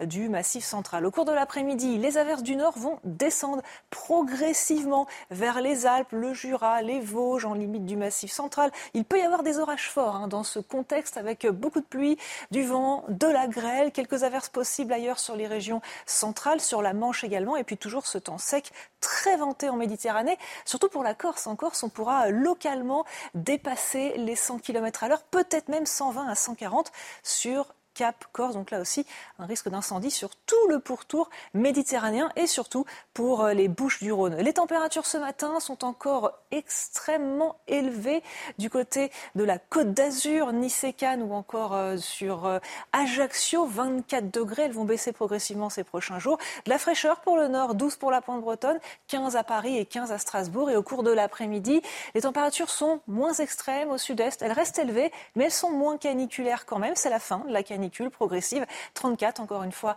à Nice et Cannes, mais nous n'avons plus les 38-40 qu'on avait les derniers jours. Et puis à peine 21 pour Paris et 21 également pour Lille dans les Hauts-de-France. C'était votre météo avec Samsonite Proxys. Légère, résistante, durable. Une nouvelle génération de bagages. Bon réveil à ceux qui nous rejoignent. Nous sommes ensemble jusqu'à 9h pour de l'info avec Marine Sabourin, avec Gauthier Lebret. Voici les titres de votre journal de 7 heures. À la une, cette histoire d'une violence inouïe. Il propose un constat à l'amiable lors d'un accident de voiture. Un automobiliste se fait alors rouer de coups, enlevé et séquestré par quatre individus armés de couteaux qui préfèrent lui extorquer de l'argent. On vous parle de ce récit dans un instant avec euh, Amaury Bucco. Un policier n'a pas sa place en prison avant un procès. Ces mots du directeur de la police qui n'en finissent plus de faire réagir. Les magistrats réagissent. Le Conseil supérieur de la magistrature lui répond. La justice est la seule légitime pour décider du placement ou non en détention provisoire. On évoque cette crise dès le début de ce journal. Édouard Philippe sera-t-il candidat officiel à la succession d'Emmanuel Macron en 2027 Depuis Nouméa, le chef de l'État n'écarte pas l'hypothèse. Il, a bien fait à mes côtés. C'est un ami, répond-il à un habitant. Édouard Philippe reçoit d'ailleurs aujourd'hui Elisabeth Borne dans la ville du Havre. Hasard du calendrier ou pas. En tout cas, on en parle avec Gauthier Lebret dans un instant.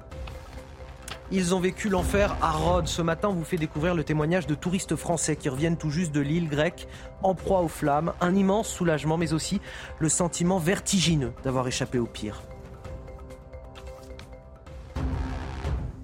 On commence avec cet automobiliste enlevé et séquestré par quatre individus armés de couteaux. Ça s'est passé à, Melun, en Seine-et-Marne, samedi soir, après un accident de la route. Oui, l'automobiliste aurait percuté euh, un homme qui circulait à motocross. Ce dernier lui a réclamé euh, de l'argent. L'automobiliste a refusé, lui a proposé plutôt un constat à l'amiable. Et c'est là que les choses ont dérapé. Écoutez le récit d'Amaury Bucco du service police-justice de CNews. Les faits se sont déroulés samedi soir dernier aux alentours de 22 heures.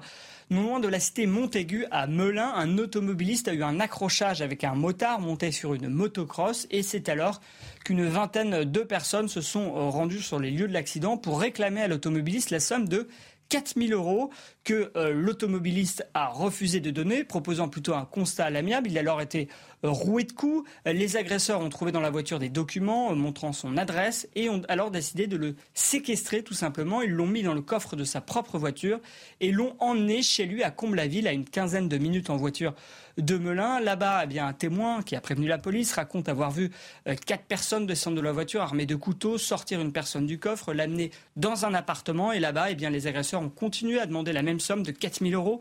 Ils ne l'ont pas trouvé et ils ont donc parti avec deux téléphones appartements à la, à la, victime, mais aussi la voiture de la victime qui a finalement été retrouvée plus tard dans la nuit, aux alentours d'une heure du matin, à Melun, non loin de l'accident et de la cité Montaigu.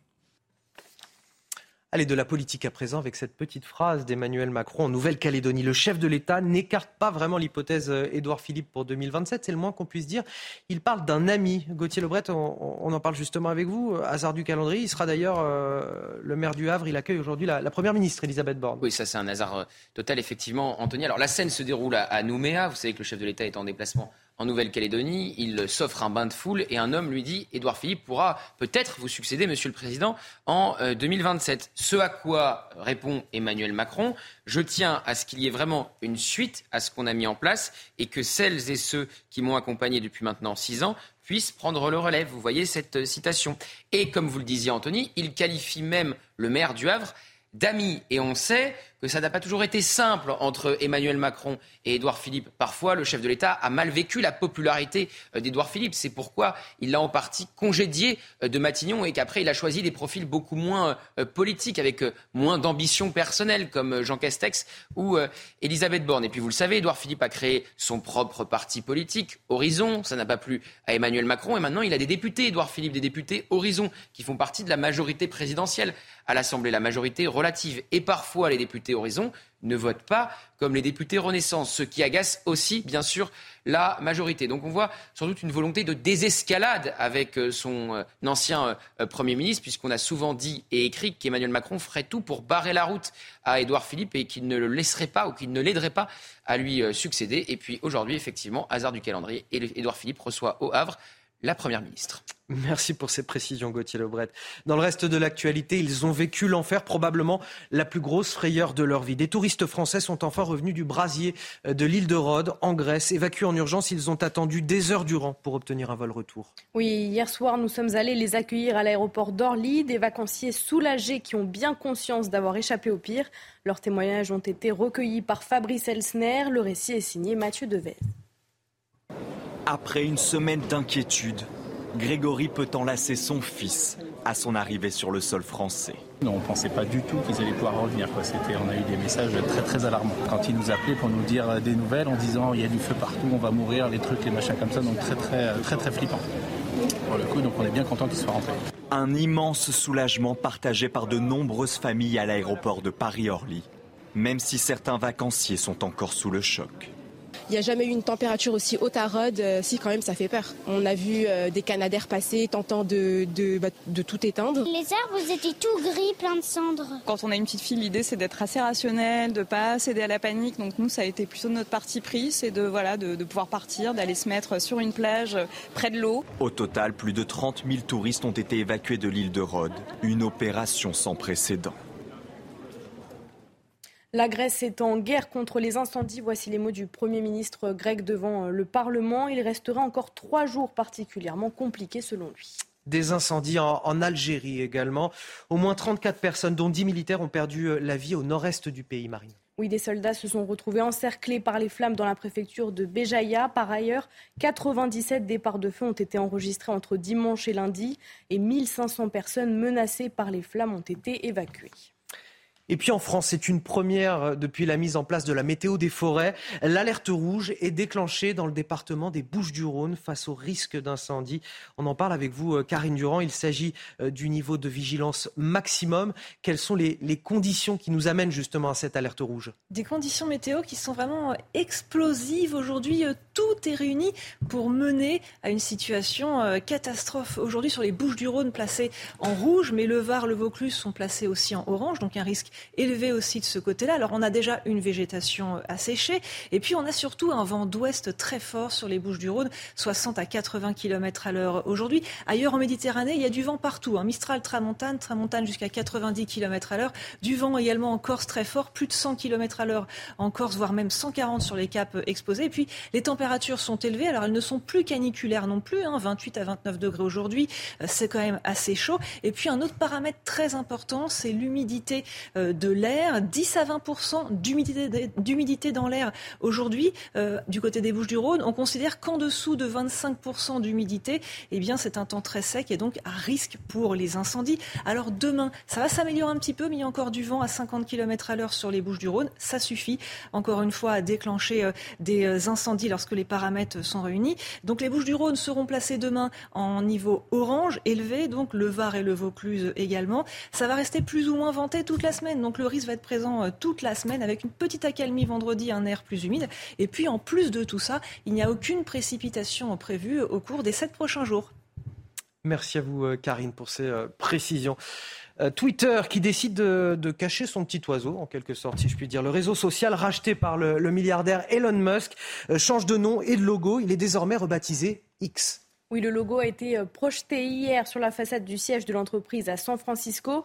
Elon Musk entend apporter de nouvelles fonctionnalités à sa plateforme dans les prochains mois. Portrait du futur X avec Camille Joly.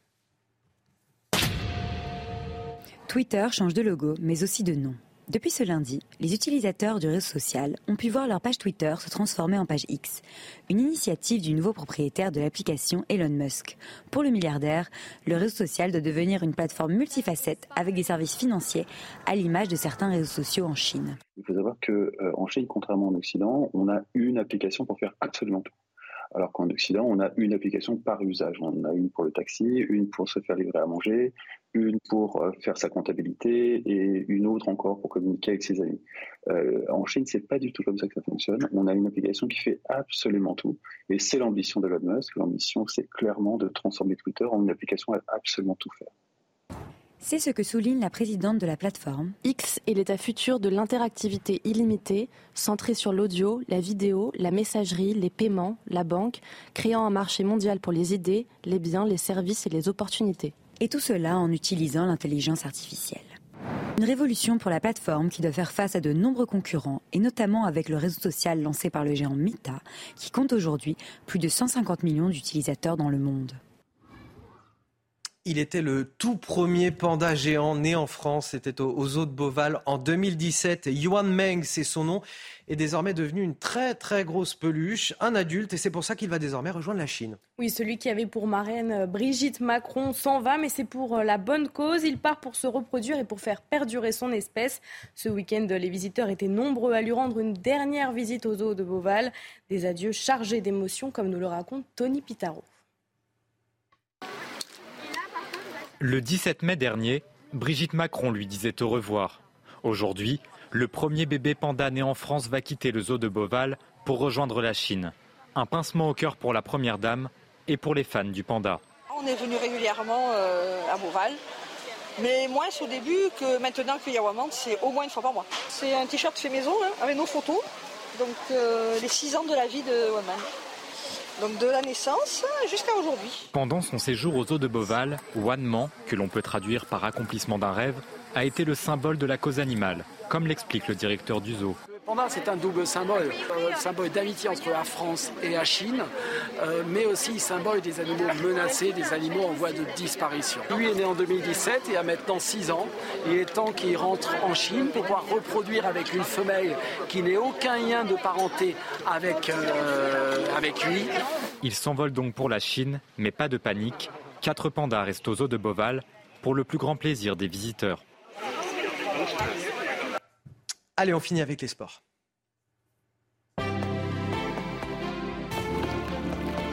Vous regardez votre programme avec la machine à café, Groupe Intuition. On commence avec cette information qui fait beaucoup de bruit. Euh, selon le journal L'équipe, le PSG aurait accepté l'offre de 300 millions d'euros du club saoudien Al Hilal pour racheter qui? Racheter Kylian Mbappé.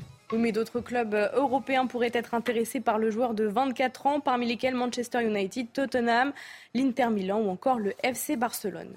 Allez, on va parler de la deuxième étape du Tour de France féminin entre Clermont-Ferrand et Mauriac dans le Cantal. Oui, c'est l'Allemande Liane Lipper qui a été la plus forte au sprint malgré la pluie et le vent. Deuxième, la Belge Lotte Kopecky qui conserve le maillot jaune. Et puis l'Italienne Silvia Perisco qui a complété le podium.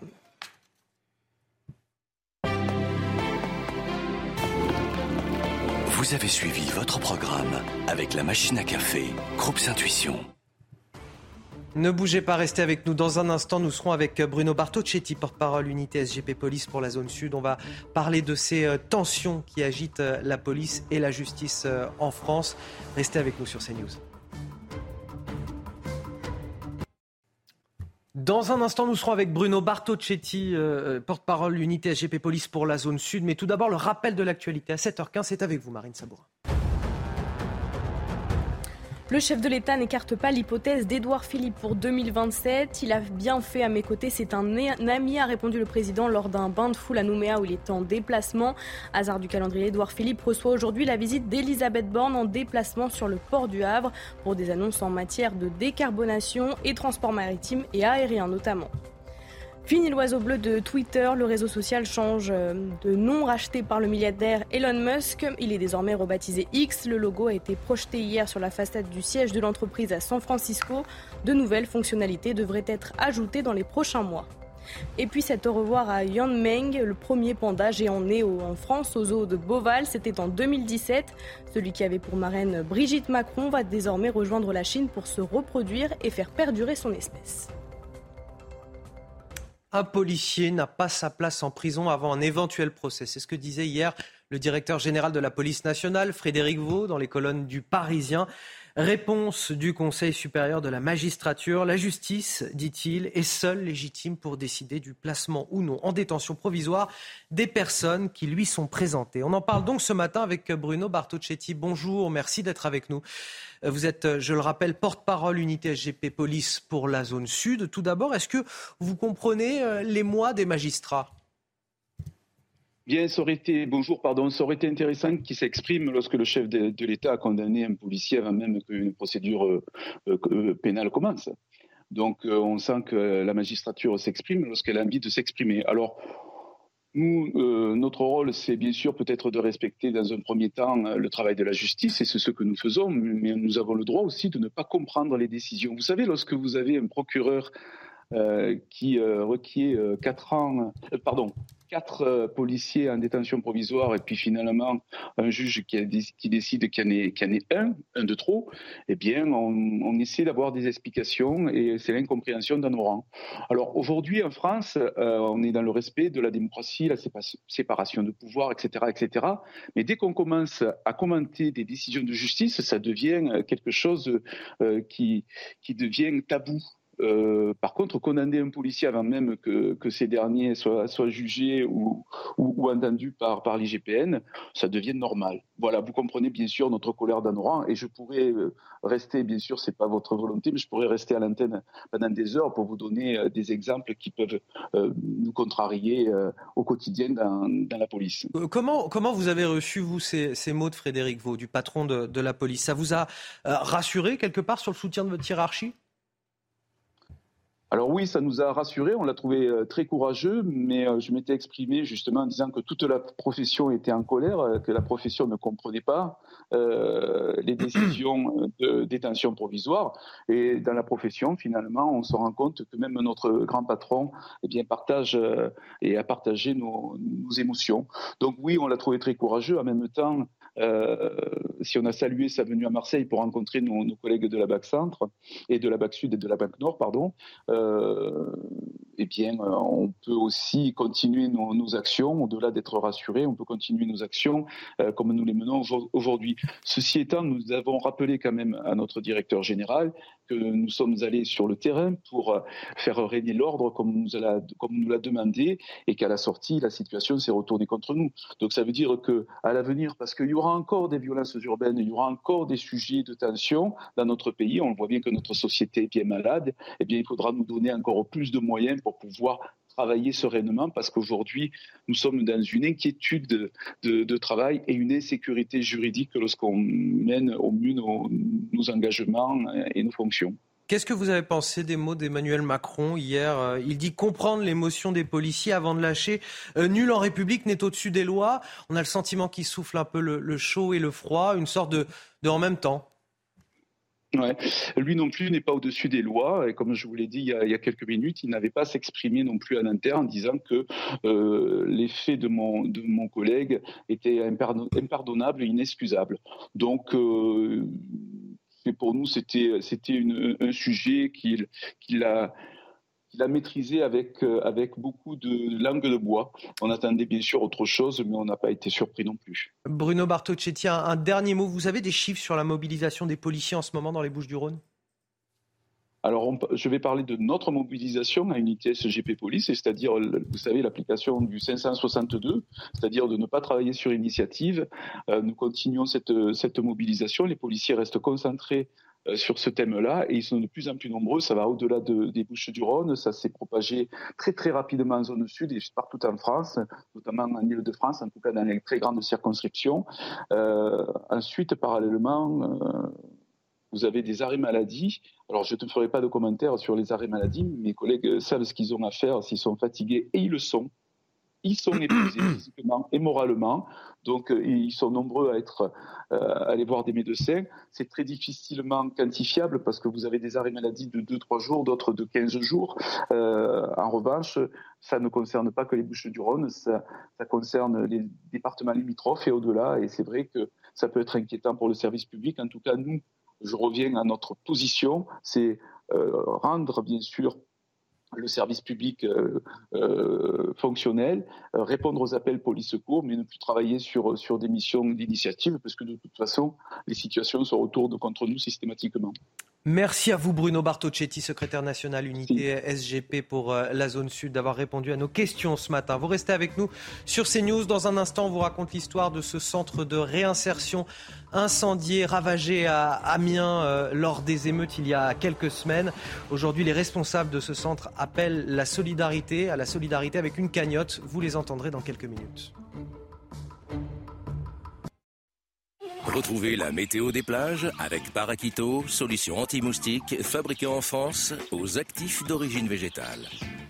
C'est parti pour la météo des plages avec encore un ciel assez nuageux sur les côtes de la Manche et la mer du Nord et une eau à 20 degrés à Deauville avec un indice UV assez faible de 6. La Baule 21 degrés sur terre, 18 degrés dans l'eau, un indice UV de 7 avec un temps partagé entre nuages et éclaircies pour Arcachon 25 degrés sur terre, 22 degrés dans l'eau, un indice UV de 7 mais pensez tout de même à vous protéger en Méditerranée.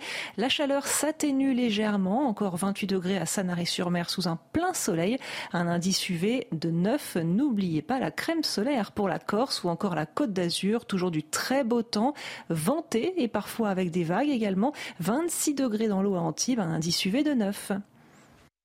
C'était la météo des plages avec Paraquito, solution anti-moustique fabriquée en France aux actifs d'origine végétale.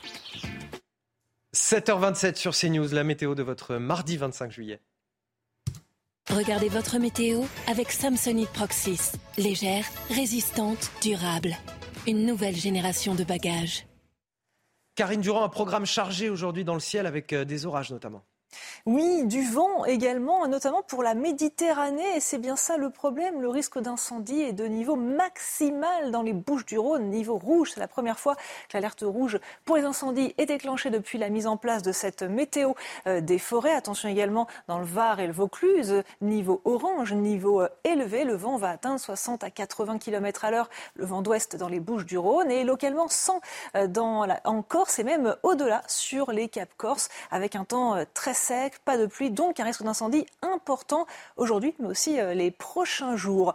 En ce qui concerne le reste du pays, eh bien, on a des conditions qui sont quand même euh, très variables aujourd'hui, avec euh, notamment ces averses assez fortes qui circulent sur l'île de France, les côtes de la Manche, les Ardennes, parfois orageuses, parfois un coup de tonnerre au milieu de la pluie. Donc prudence quand même si vous prenez la route. De fortes pluies aussi sur le piémont pyrénéen, en limite du massif central. Un risque d'averse quasiment partout en France, hein, plus plus ou moins fort, à l'exception de la Méditerranée qui reste au sec avec ce vent.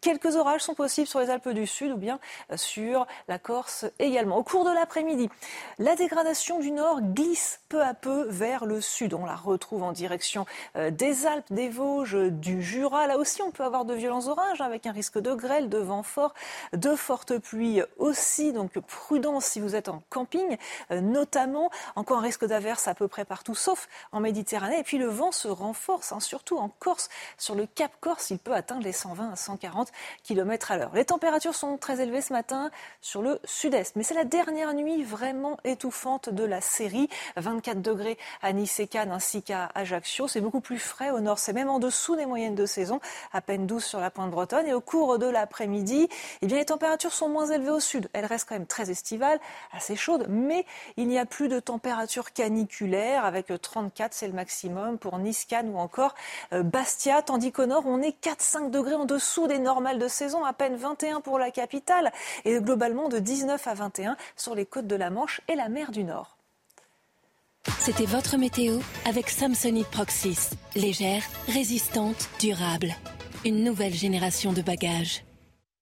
La matinale, c'est donc avec la météo de Karine Durand, les infos de Marine Sabourin et la politique avec Gauthier Lebret. Voici les titres de votre journal de 7h30 ce matin. À la une, on vous raconte l'histoire de ce centre de réinsertion par l'emploi, un centre qui a été entièrement ravagé, brûlé par les émeutiers il y a plusieurs semaines. Aujourd'hui, les responsables de ce centre appellent à la solidarité. Ils ont lancé une cagnotte en ligne pour pouvoir payer les réparations. Leur témoignage dès le début de ce journal. Un policier n'a pas sa place en prison avant un procès. Ces mots du directeur de la police qui n'en finissent plus de faire réagir. Les magistrats sont vent debout selon le Conseil supérieur de la magistrature. La justice est seule légitime pour décider du placement ou non en détention provisoire. Cette crise, ces tensions entre la police et la justice traduisent-elles une crise plus politique cette fois au sommet de l'État? Les éléments de réponse avec Gauthier Lebret face au, risque d'incendie. L'alerte rouge est, déclenchée dans les Bouches du Rhône. Il s'agit du niveau de vigilance maximum. C'est une première depuis la mise en place de la météo des forêts au mois de juin. Enfin, on vous parlera du bob, l'accessoire préféré de Gauthier Lebret d'ailleurs. Star des chapeaux, cet été, il fait son grand retour. pas, Anthony. Coloré, uni ou à motif, vous verrez que beaucoup de Français l'ont déjà adopté et Gauthier le portera, je vous le promets, d'ici la fin de cette émission. Allez, le pari est tenu. Enfin, va être tenu. On n'a pas encore euh, fini de, chiffrer malheureusement les, dégâts euh, concernant les, émeutes dans notre pays, des dégâts qui bien souvent ont touché des établissements de services publics ou des associations euh, sur des territoires qui en ont le plus besoin. À Amiens, dans la Somme, c'est un centre de réinsertion qui a été réduit en cendres et qui en appelle aujourd'hui à la solidarité, Marine. Oui, et selon le directeur de l'association, les dégâts se chiffrent à plus de 500 000 euros. Une cagnotte en ligne a été ouverte et un appel aux dons lancé sur les réseaux sociaux. Les explications d'Amina Tadem. Il y a des salariés qui ont besoin de se poser. Une mise en scène comme un cri du cœur de ces employés du centre de réinsertion d'Amiens. Les employés, comme figés dans le temps, prennent la pause devant leurs locaux, complètement ravagés. Synapse, pour moi, c'était une famille. Une famille avec de la joie de vivre et où on a réalisé de, de beaux projets. Les ateliers de couture, d'ébénisterie ou encore de tapisserie ont été entièrement réduits en cendres, mettant ainsi une centaine de salariés en insertion au chômage technique. Huit années de travail parti en fumée et, surtout, euh, mes premières pensées, c'était mes collègues. Lorsqu'ils sont arrivés, je crois que ça a été un peu le drame hein, de voir l'ensemble de mes collègues euh, euh, tomber en larmes. Pour aider à la reconstruction des locaux, une cagnotte a été mise en place. Près de 8000 euros ont été récoltés en seulement 25 jours, même si on est loin du compte. Rien que l'association, on est à 548 000 euros de pertes. Les responsables seraient huit jeunes du même quartier âgés de 13 à 17 ans. Une enquête est en cours. Ils n'avaient pas d'objectif, c'était simplement de vandaliser. Ils n'ont pas, euh, à mon avis, euh, réfléchi à l'impact. Pour l'heure, un local provisoire a été trouvé. Certaines sections pourront donc reprendre leurs activités d'ici la mi-septembre. Et on ressent bien sûr l'émotion de toute cette équipe associative. Nous serons justement avec le directeur Jean-Pierre Motte tout à l'heure à la fin de cette édition. Gauthier Lebret, on va parler politique avec vous et, cette crise, ces tensions euh, qui semblent atteindre des sommets entre la police et la justice. Le Conseil supérieur de la magistrature fait une mise au point, rappelle que la justice est la seule légitime pour décider d'un placement ou non en détention provisoire. Réaction aux propos du patron de la police hier. Oui, et c'est en train de devenir une crise politique, euh, très clairement, euh, Anthony, parce que qui peut croire que Frédéric Vaux, le patron de la police, fait cette déclaration aux Parisiens sans l'accord de Gérald Darmanin? Qui peut croire que Laurent Nunez soutient Frédéric Vaux sur Twitter sans l'aval du ministre de l'Intérieur? Personne. Or, évidemment, Emmanuel Macron n'était pas au courant de cette interview. Pareil, sans doute pour euh, Elisabeth Borne, Emmanuel Macron qui a déclaré hier euh, au journal de 13h que personne n'était au-dessus des lois tout en comprenant la fatigue des policiers, le fameux euh, en même temps. Et Éric Dupont-Moretti, le garde des Sceaux, a tweeté pour demander que l'indépendance de la justice soit, soit respectée. La justice doit poursuivre son travail dans la sérénité et en toute indépendance, dit Éric Dupont-Moretti. Donc, Gérald Darmanin est vexé, il faut le comprendre, de ne pas avoir été euh, nommé à Matignon. Et ça doit jouer dans euh, ce que nous vivons euh, actuellement parce qu'il prend des libertés pour soutenir très nettement les policiers. Il a demandé au directeur de la police nationale de se rendre à Marseille pour rencontrer les policiers de la BAC. Et Frédéric Vaux dit en somme ce que Gérald Darmanin n'a pas le droit de dire. Sauf que c'est un petit peu l'effet papillon. Toute la classe politique s'est emparée de l'affaire. Oui, évidemment. Euh, Éric Ciotti demande euh, au président de la République d'afficher un soutien euh, clair et massif aux policiers. Bruno Retailleau, des Républicains toujours, dit que le directeur de la police nationale a raison. Éric Zemmour a lui aussi affiché son soutien à Frédéric Vaux. Et alors, à l'inverse, la NUPES, et ça n'étonnera personne, charge la police dans un communiqué signé sans le Parti communiste, hein, d'ailleurs, le Parti communiste qui a préféré faire son communiqué de son euh, côté. Alors certains députés euh, LFI n'hésitent pas à traiter les policiers euh, qui se mettent en arrêt maladie pour faire grève de factieux, comme Thomas Porte, de la base au sommet, l'institution est gangrénée par les factieux. Vous voyez le tweet de Thomas Porte, ce fameux député qui s'est rendu célèbre en, mettant son pied sur un ballon à l'effigie d'Olivier Dussopt. Donc cet affrontement entre la police et la justice est historique. C'est une crise entre deux institutions, une crise entre deux ministères et peut-être même une crise entre deux ministres, Gérald Darmanin et Éric Dupont-Moretti. Merci Gauthier Lebret. On va partir en Grèce à présent. La Grèce est en guerre contre les incendies. Ce sont les mots du Premier ministre devant les, parlementaires. Selon ces mots, il resterait encore trois jours particulièrement compliqués dans le pays.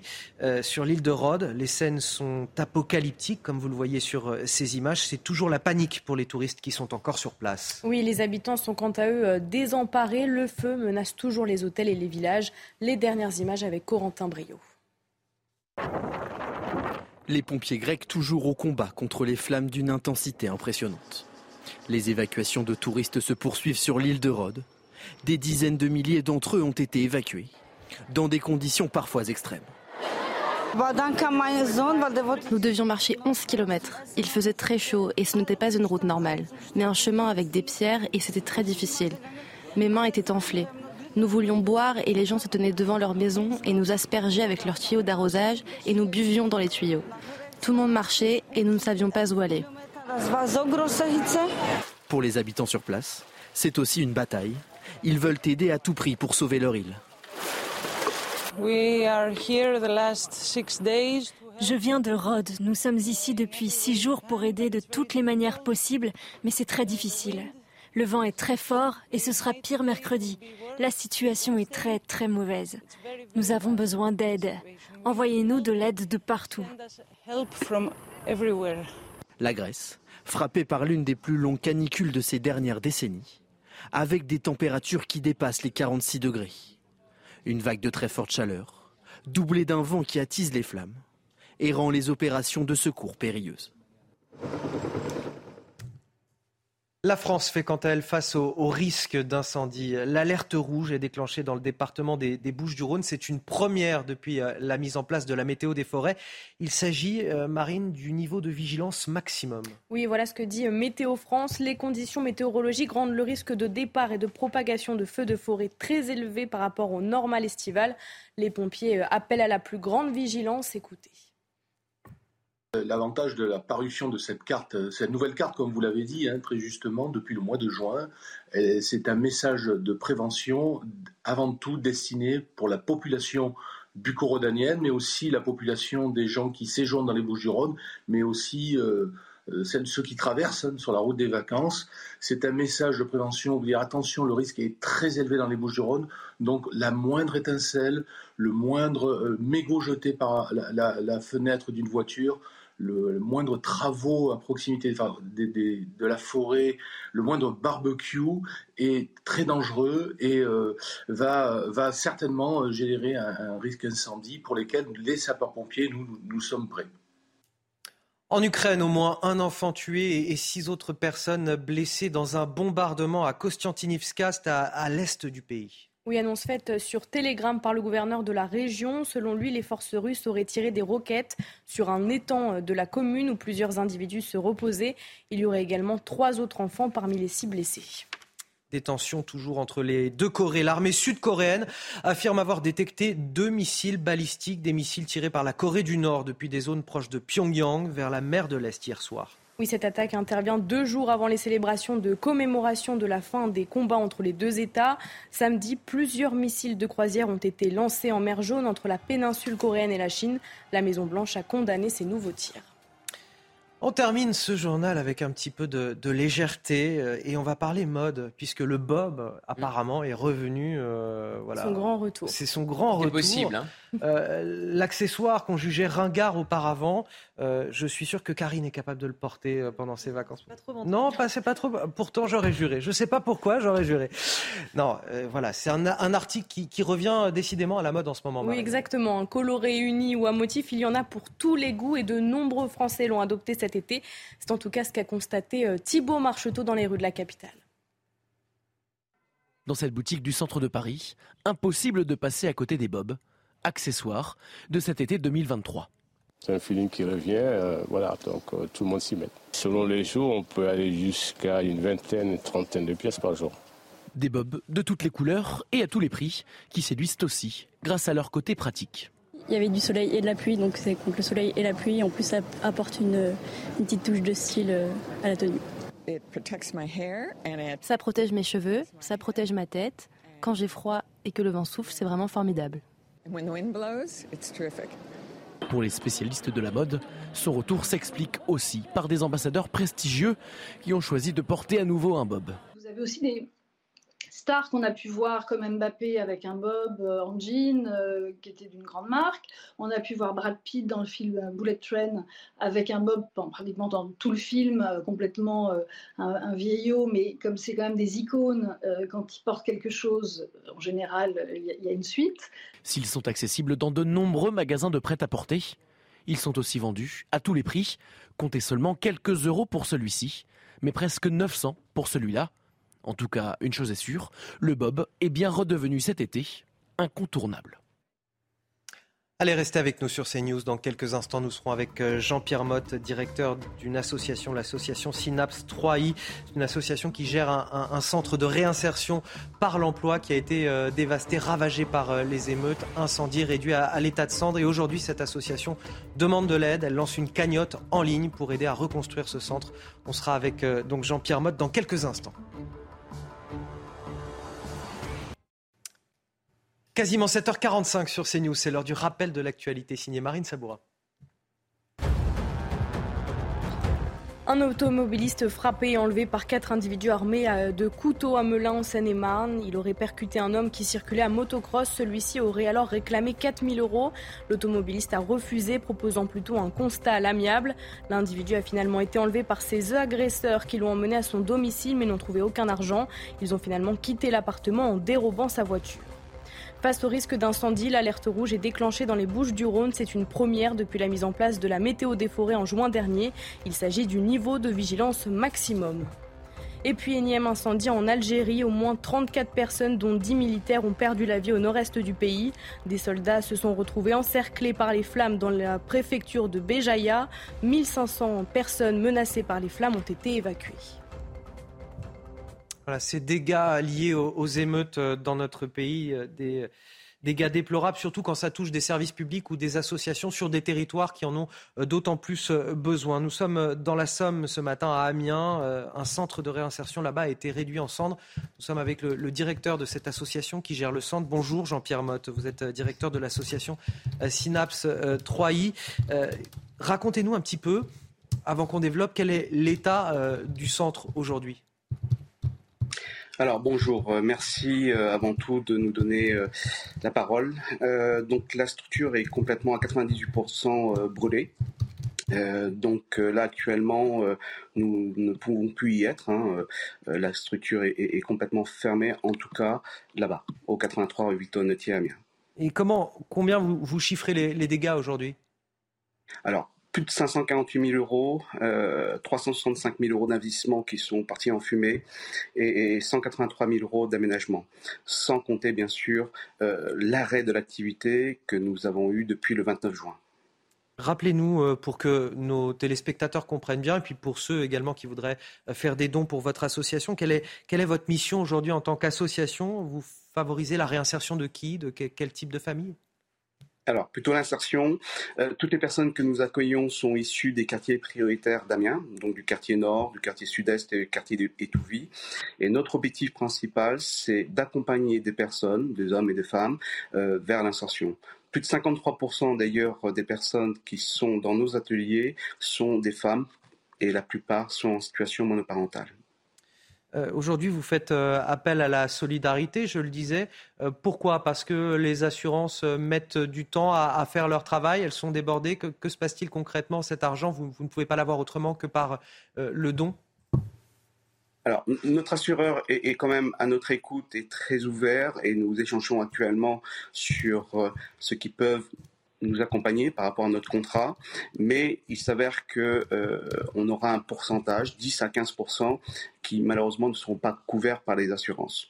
Et donc, par conséquent, euh, nous avons lancé euh, une cagnotte en ligne. Et cette cagnotte, on a eu la chance d'avoir notre administrateur Julien Beuvry qui a fait une vidéo euh, puisque c'est un, un, communicant, il a fait beaucoup de publicité euh, pour Volkswagen et autres, et donc il a, il a fait une, une, une, vidéo qui permet réellement à nos encadrants d'insertion de mettre des paroles sur euh, des mots, sur ce qu'ils ont pu vivre ce 29 juin. A beaucoup d'émotions, on l'a senti tout à l'heure quand on a vu le, reportage concernant ces, destructions. Euh, je disais bien que bien malheureusement, ces destructions, souvent, elles concernent des, territoires qui en ont le plus besoin, et vous venez de le démontrer il y a quelques instants. Vous connaissez le, profil justement de ceux qui ont attaqué les locaux de votre association? Alors, grâce à nos caméras, nous avons pu relever euh, des informations que d'ailleurs j'ai données euh, auprès du commissariat de, Damien. c'est des jeunes c'est des jeunes qui ont entre 16 et 17 ans, qui se sont introduits, 8, euh, et on voit quelques personnes à l'intérieur. Bon, ils sont tous masqués, mais les caméras ont pu détecter euh, quelques visages, et nous allons, euh, nous avons porté plainte déjà. nous avons déposé les vidéos et on espère que la justice fera son travail. Jean-Pierre Mode, pour ceux qui souhaiteraient vous aider, faire un don, un dernier mot, où est-ce qu'on peut le faire? Sur quel site internet? Alors sur notre page Facebook déjà, hein, sur tous les réseaux sociaux, page Facebook. Là actuellement, c'est pas mal diffusé euh, sur la page France 3 euh, euh, Picardie, mais aussi sur, sur, la page de d'autres médias. et c'est sur Cozy Up en fait, Cozy Up Synapse 3i. Merci à vous, Jean-Pierre Mode, directeur de l'association Synapse 3i, d'avoir témoigné ce matin sur notre antenne et à travers notre reportage qu'on diffuse depuis le début de cette matinale. Dans un instant, l'édito politique de Gauthier Lebret. On va parler euh, des émeutes et de la réponse d'Emmanuel Macron, le président qui s'est exprimé hier. 7h53 sur CNews la matinale, c'est évidemment avec euh, Gauthier Lebret pour son édito politique. On va parler avec vous, Gauthier, des émeutes et surtout de la réponse euh, apportée par Emmanuel Macron. Euh, le président est resté très flou sur ces réponses qu'il comptait apporter à ces violences urbaines. Alors, à la question que faire après les émeutes, Emmanuel Macron a répondu d'un ton très martial l'ordre, l'ordre et l'ordre, comme un vœu pieux, sans donner la manière d'y parvenir, si ce n'est par une meilleure répartition, je cite le président, des difficultés sur le territoire. On ne va pas résoudre ces difficultés, non. Ça demanderait trop de décisions euh, radicales et de courage politique. Donc, puisqu'on ne peut pas résoudre ces difficultés, on va les répartir sur l'ensemble euh, du territoire. C'est une logique euh, implacable. Les difficultés en langage macronien, ça veut dire les délinquants, hein, disons-le.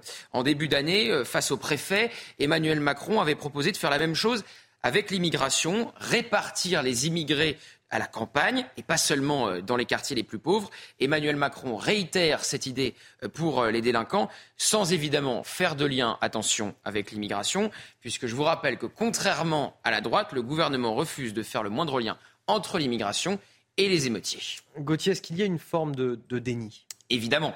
Encore hier, il a dit qu'il y avait eu des jours avec et des jours sans pendant cette fameuse période des, des 100 jours. Alors pour les commerçants pillés, les policiers attaqués, les maires qui ont vu leur hôtel de ville ou leur école brûlée, et pour les Français tout simplement qui ont assisté à ces scènes impuissants, il y a surtout eu des jours sans. Je vous rappelle que l'entourage du chef de l'État a expliqué que l'objectif des 100 jours avait été atteint pour justifier le maintien d'Elisabeth Borne à Matignon à ce niveau de déni, Anthony, c'est forcément compliqué d'apporter des réponses quand vous niez le réel. Vous n'êtes euh, pas tendre non plus, j'imagine, à l'égard de la forme de cette interview. Ah, c'était très étrange, franchement. J'ai d'ailleurs vu votre tweet, Anthony, oui, oui, euh, qui s'étonnait aussi euh, de cette interview, ce triplex avec plusieurs secondes de décalage, à plusieurs dizaines de milliers de kilomètres des journalistes qui étaient en plateau à Paris.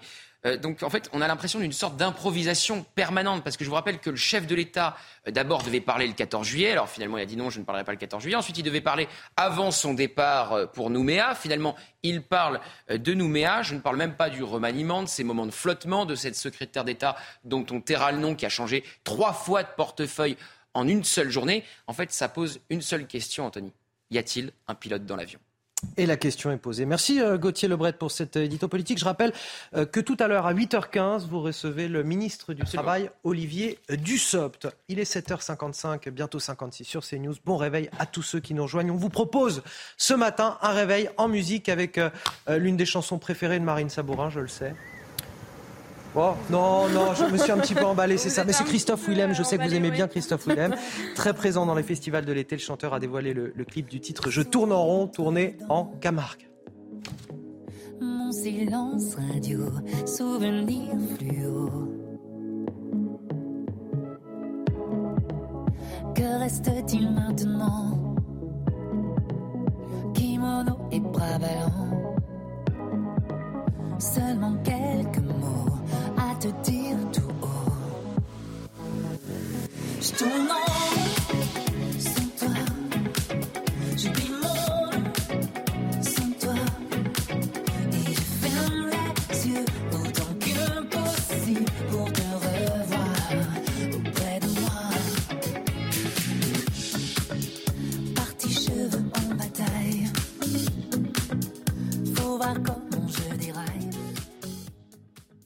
ça donne quand même un, petit peu envie d'aller à la plage, Marine Sabourin. moi j'aime bien. Sympa. Je dansais presque un petit peu sur le plateau. Un petit peu danser. On, va, on va voir si le, la météo est à, est à la plage aujourd'hui. La météo avec. Ça nous fait mal de voir qu'on n'est pas à la plage.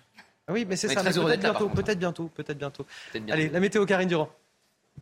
Regardez votre météo avec Samsonite Proxys. Légère, résistante, durable. Une nouvelle génération de bagages.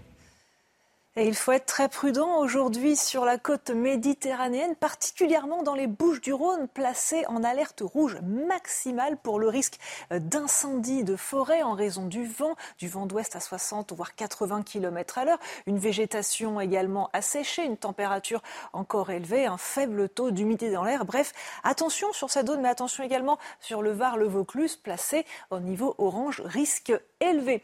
Côté ciel, au cours euh, de l'après-midi, c'est vraiment euh, très perturbé euh, quasiment partout en France. Il y a peu de régions qui vont échapper aux averses. Il n'y a que la Méditerranée qui reste au sec avec ce vent qui se renforce d'heure en heure. En Corse notamment, on peut dépasser les 100 km à l'heure, voire même encore plus sur les caps exposés. Quant au nord, eh bien, c'est la pluie, les averses, les orages également qui éclatent tout au long de la journée hein, entre la Normandie, l'île de France, les Ardennes, les Vosges, le Jura et tout cela descend progressivement sur les Alpes. Grande prudence si vous êtes en randonnée dans les massifs ou encore en camping, on peut avoir de violents orages, un temps gris humide également pour les Pyrénées et partout où presque des averses possibles. En ce qui concerne les températures, elles sont en baisse au nord comme au sud. Au sud, on est en train de sortir de cette série de températures caniculaires. Il fait encore chaud dans le sud-est, mais les valeurs sont moins extrêmes. 34 à Nice, ou encore Bastia. Au nord, les températures sont carrément en dessous des normales de saison. 4-5 degrés sous les moyennes à Paris, 21 seulement pour la capitale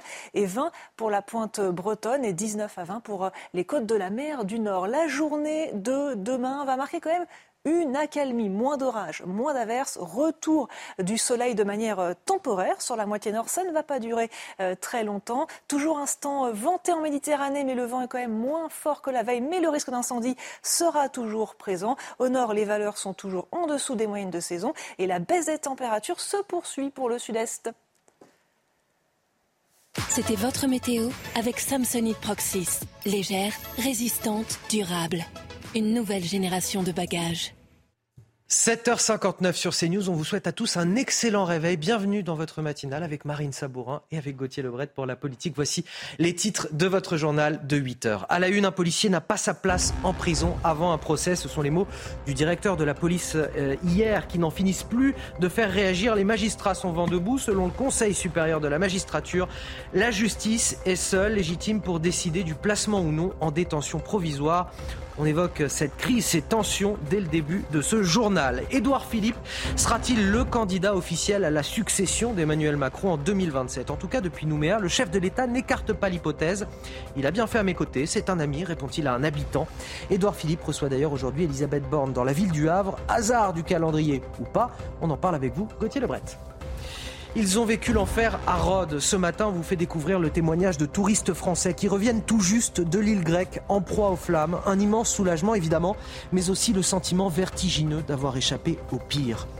Vous l'avez peut-être déjà remarqué dans les rayons, euh, le prix des fournitures scolaires n'échappe pas à l'inflation, plus 10% selon l'association UFC Que Choisir.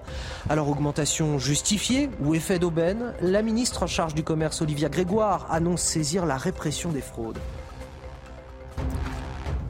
Alors on commence tout d'abord avec cette indignation des magistrats qui dénoncent les mots du, patron de la police, Frédéric Vaux. Hier, dans le Parisien, euh, le patron de la police apportait son soutien euh, à la des policiers, des forces de l'ordre. Avant un éventuel procès, disait-il, un policier n'a pas sa place en prison. Oui, la réponse du Conseil de la supérieure de la magistrature ne s'est pas fait attendre. La justice est seule légitime pour décider du placement ou non en détention provisoire des personnes qui lui sont présentées. Les explications de ce nouveau bras de fer avec Sarah Varny. C'est une mise au point nécessaire pour le Conseil supérieur de la magistrature, alors que la controverse grandit. Dans un communiqué, il rappelle que la justice est la seule légitime pour décider du placement ou non en détention provisoire des personnes qui lui sont présentées.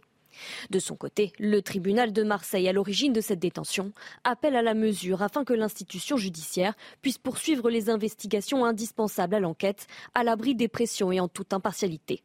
Depuis Nouméa, Emmanuel Macron a dit comprendre l'émotion des policiers tout en rappelant que nul n'est au-dessus des lois. Le directeur de la police, Frédéric Vaux, a souhaité ce dimanche la libération du fonctionnaire incarcéré, estimant que la place d'un policier n'est pas en prison dans l'attente de son procès.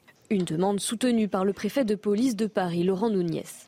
Des propos qui ont suscité de nombreuses critiques au sein des partis politiques, notamment du côté du Rassemblement national et de la France insoumise. Nous assistons à une crise institutionnelle sans précédent.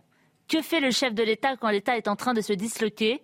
Justice contre police et police contre justice La hiérarchie policière et préfectorale n'a pas exigé que les policiers soient au-dessus des lois ni à faire pression sur les magistrats. Tout ceci est fait avec l'assentiment d'un ministre de l'Intérieur beaucoup trop lâche pour prendre la parole lui-même. La démocratie est en jeu. Une nouvelle audience en appel va se tenir dans les prochains jours afin de trancher à nouveau cette délicate question. À noter qu'une nouvelle enquête a été ouverte par le parquet de Marseille concernant des faits présumés de violences commises par des policiers, toujours lors des émeutes. Cela fait suite à une plainte déposée par un jeune homme. Oui, l'enquête a été ouverte des chefs de violences volontaires en réunion ayant entraîné une mutilation ou infirmité permanente par personne dépositaire de l'autorité publique et avec armes. Le nombre de fonctionnaires de police concernés n'a pas été précisé. De la politique à présent avec euh, cette euh, petite phrase prononcée par euh, Emmanuel Macron en Nouvelle-Calédonie, le chef de l'État qui n'écarte pas l'hypothèse Édouard Philippe pour 2027. C'est en tout cas ce qu'il laissait entendre lors d'un bain de foule à Nouméa en Nouvelle-Calédonie. Je vous propose de regarder cette séquence. 2018, 2023, 2027, peut-être que M. Edouard Philippe vous remplacera. Merci bien. Ah bah, me dirais en tout cas, qui est vraiment une suite dans ce qu'on a mis en place, et que ceux, celles et ceux qui m'ont accompagné depuis maintenant six ans puissent prendre le relais. Et lui, il a bien fait à mes côtés. C'est. Alors Gauthier Lebret, c'était plutôt étonnant puisque les deux hommes ont quand même entretenu des relations compliquées ces dernières années. Absolument. Alors il y a eu plusieurs étapes. Édouard Philippe était très populaire quand il était euh, à Matignon après la période Covid, ce qui agaçait énormément Emmanuel Macron. C'est l'une des raisons pour euh, lesquelles il l'a congédié, choisissant des euh, premiers ministres beaucoup moins politiques, au profil beaucoup moins politique après, que ce soit Jean Castex ou Elisabeth Borne. Puis Édouard Philippe s'est émancipé totalement du chef de l'État en créant son propre parti. Horizon, désormais, il y a des, députés Horizon à l'Assemblée nationale et parfois ils ne votent pas comme les députés Renaissance alors qu'ils font partie de la même majorité, la majorité relative. Donc évidemment, ça, agace euh, le chef de l'État. Alors vous voyez qu'il parle d'Édouard Philippe et puis il dit celles et ceux qui m'ont entouré. Donc euh, il ouvre la porte à d'autres possibilités, pas seulement Édouard Philippe, mais il y a sans doute une volonté de désescalade en- entre les deux hommes, d'apaisement, surtout Sans pour autant lui dérouler le tapis rouge. sans pour autant tout de suite lui dérouler le tapis rouge et lui céder les clés euh, de, de l'Elysée. Mais c'est vrai qu'on a euh, longtemps dit, longtemps écrit qu'Emmanuel Macron ferait tout pour lui euh, barrer la route et, et l'empêcher de lui succéder. C'est peut-être moins vrai aujourd'hui. Et puis, vous l'avez dit, hasard du calendrier, il retrouve Édouard Philippe au Havre aujourd'hui, l'actuelle Première ministre, Elisabeth Borne. Merci pour euh, ces précisions, Gauthier Lebret. Dans le reste de l'actualité, ils ont vécu un, un enfer, probablement la plus grosse frayeur de leur vie. Des touristes français sont enfin revenus euh, du brasier de l'île de Rhodes, en Grèce, évacués en urgence. Ils ont pourtant attendu des heures avant d'obtenir un vol retour. Oui, hier soir, nous sommes allés les accueillir à l'aéroport d'Orly, des vacanciers euh, soulagés qui ont bien conscience d'avoir échappé au pire. Leurs témoignages ont été recueillis par Fabrice Elsner. Le récit est signé Mathieu Devez. Après une semaine d'inquiétude, Grégory peut enlacer son fils à son arrivée sur le sol français. On ne pensait pas du tout qu'ils allaient pouvoir revenir. Quoi. C'était, on a eu des messages très très alarmants. Quand ils nous appelaient pour nous dire euh, des nouvelles en disant il y a du feu partout, on va mourir, les trucs, les machins comme ça, donc très très très très, très flippant. Pour le coup, donc on est bien content qu'ils soient rentrés. Un immense soulagement partagé par de nombreuses familles à l'aéroport de Paris-Orly, même si certains vacanciers sont encore sous le choc. Il n'y a jamais eu une température aussi haute à Rhodes, euh, si quand même ça fait peur. On a vu euh, des canadaires passer tentant de, de, bah, de tout éteindre. Les arbres étaient tout gris, plein de cendres. Quand on a une petite fille, l'idée c'est d'être assez rationnel, de pas céder à la panique. Donc nous, ça a été plutôt notre parti pris, c'est de voilà, de, de pouvoir partir, d'aller se mettre sur une plage euh, près de l'eau. Au total, plus de 30 000 touristes ont été évacués de l'île de Rhodes, une opération sans précédent.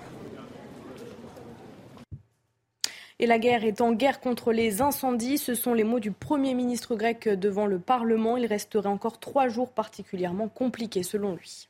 C'est une première depuis la mise en place de la météo des forêts en France. L'alerte rouge est déclenchée dans le département des Bouches-du-Rhône face au risque d'incendie. Il s'agit euh, du niveau de vigilance maximum, Marine. Oui, les conditions météorologiques rendent le risque de départ et de propagation de feux, de forêts et de végétation euh, très élevé par rapport au normal estival.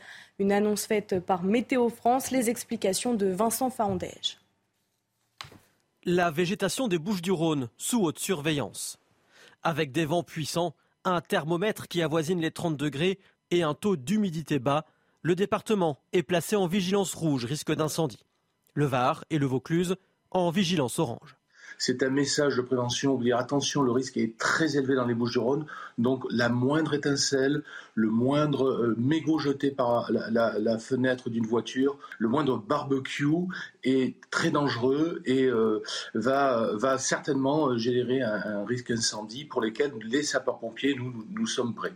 Face à cette situation, les autorités se préparent. 19 massifs seront aujourd'hui fermés dans les Bouches-du-Rhône. En plus des 500 pompiers que compte le département, 450 autres sont déployés en renfort. Ils seront positionnés à proximité des massifs, à proximité des grands axes routiers pour intervenir le plus rapidement possible. Ils seront associés aussi à des moyens aériens. Et pour compléter vraiment le dispositif, euh, nous allons recevoir donc pour aujourd'hui une quarantaine de pompiers polonais et autrichiens et euh, ce qu'on appelle des colonnes de renfort. Normalement, une colonne de renfort qui provient d'Île-de-France. Même si les conditions météo s'améliorent à partir de demain, aucune pluie n'est prévue pour les sept prochains jours. Alors, en tant que parent, c'est un petit peu votre devoir de vacances. Chaque été, il faut anticiper cette rentrée scolaire et acheter les fournitures. Seulement, voilà, vous l'avez peut-être déjà remarqué dans, dans les rayons, les prix ont augmenté de 10%, Marine. Oui, c'est une- le résultat d'une enquête menée par le magazine UFC euh, Que choisir et cela concerne l'ensemble du cartable, la papeterie, le matériel scientifique euh, ou artistique. La ministre en charge du commerce, Olivia Grégoire, a annoncé saisir la répression des fraudes qui va enquêter sur cette hausse. Les explications de Corentin Brio. Plus 10% en un an sur les fournitures scolaires. Des prix qui s'envolent dans les rayons des grandes surfaces. C'est la grimace au moment de préparer la rentrée. Euh, je trouve que les fournitures scolaires par rapport à quand moi je faisais mes études et que je faisais des courses, ça a énormément augmenté. Pour les personnes qui ont deux, trois gamins à l'école, c'est difficile pour eux. Une hausse des prix expliquée en partie par l'augmentation du coût des matières premières comme le papier.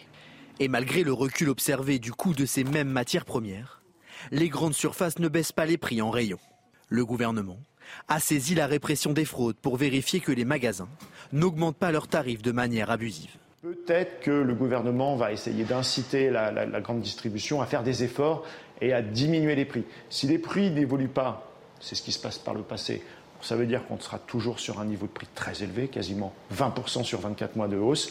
Si en revanche, ils arrivent à les inciter à diminuer les prix, on peut escompter peut-être des petites baisses en rayon.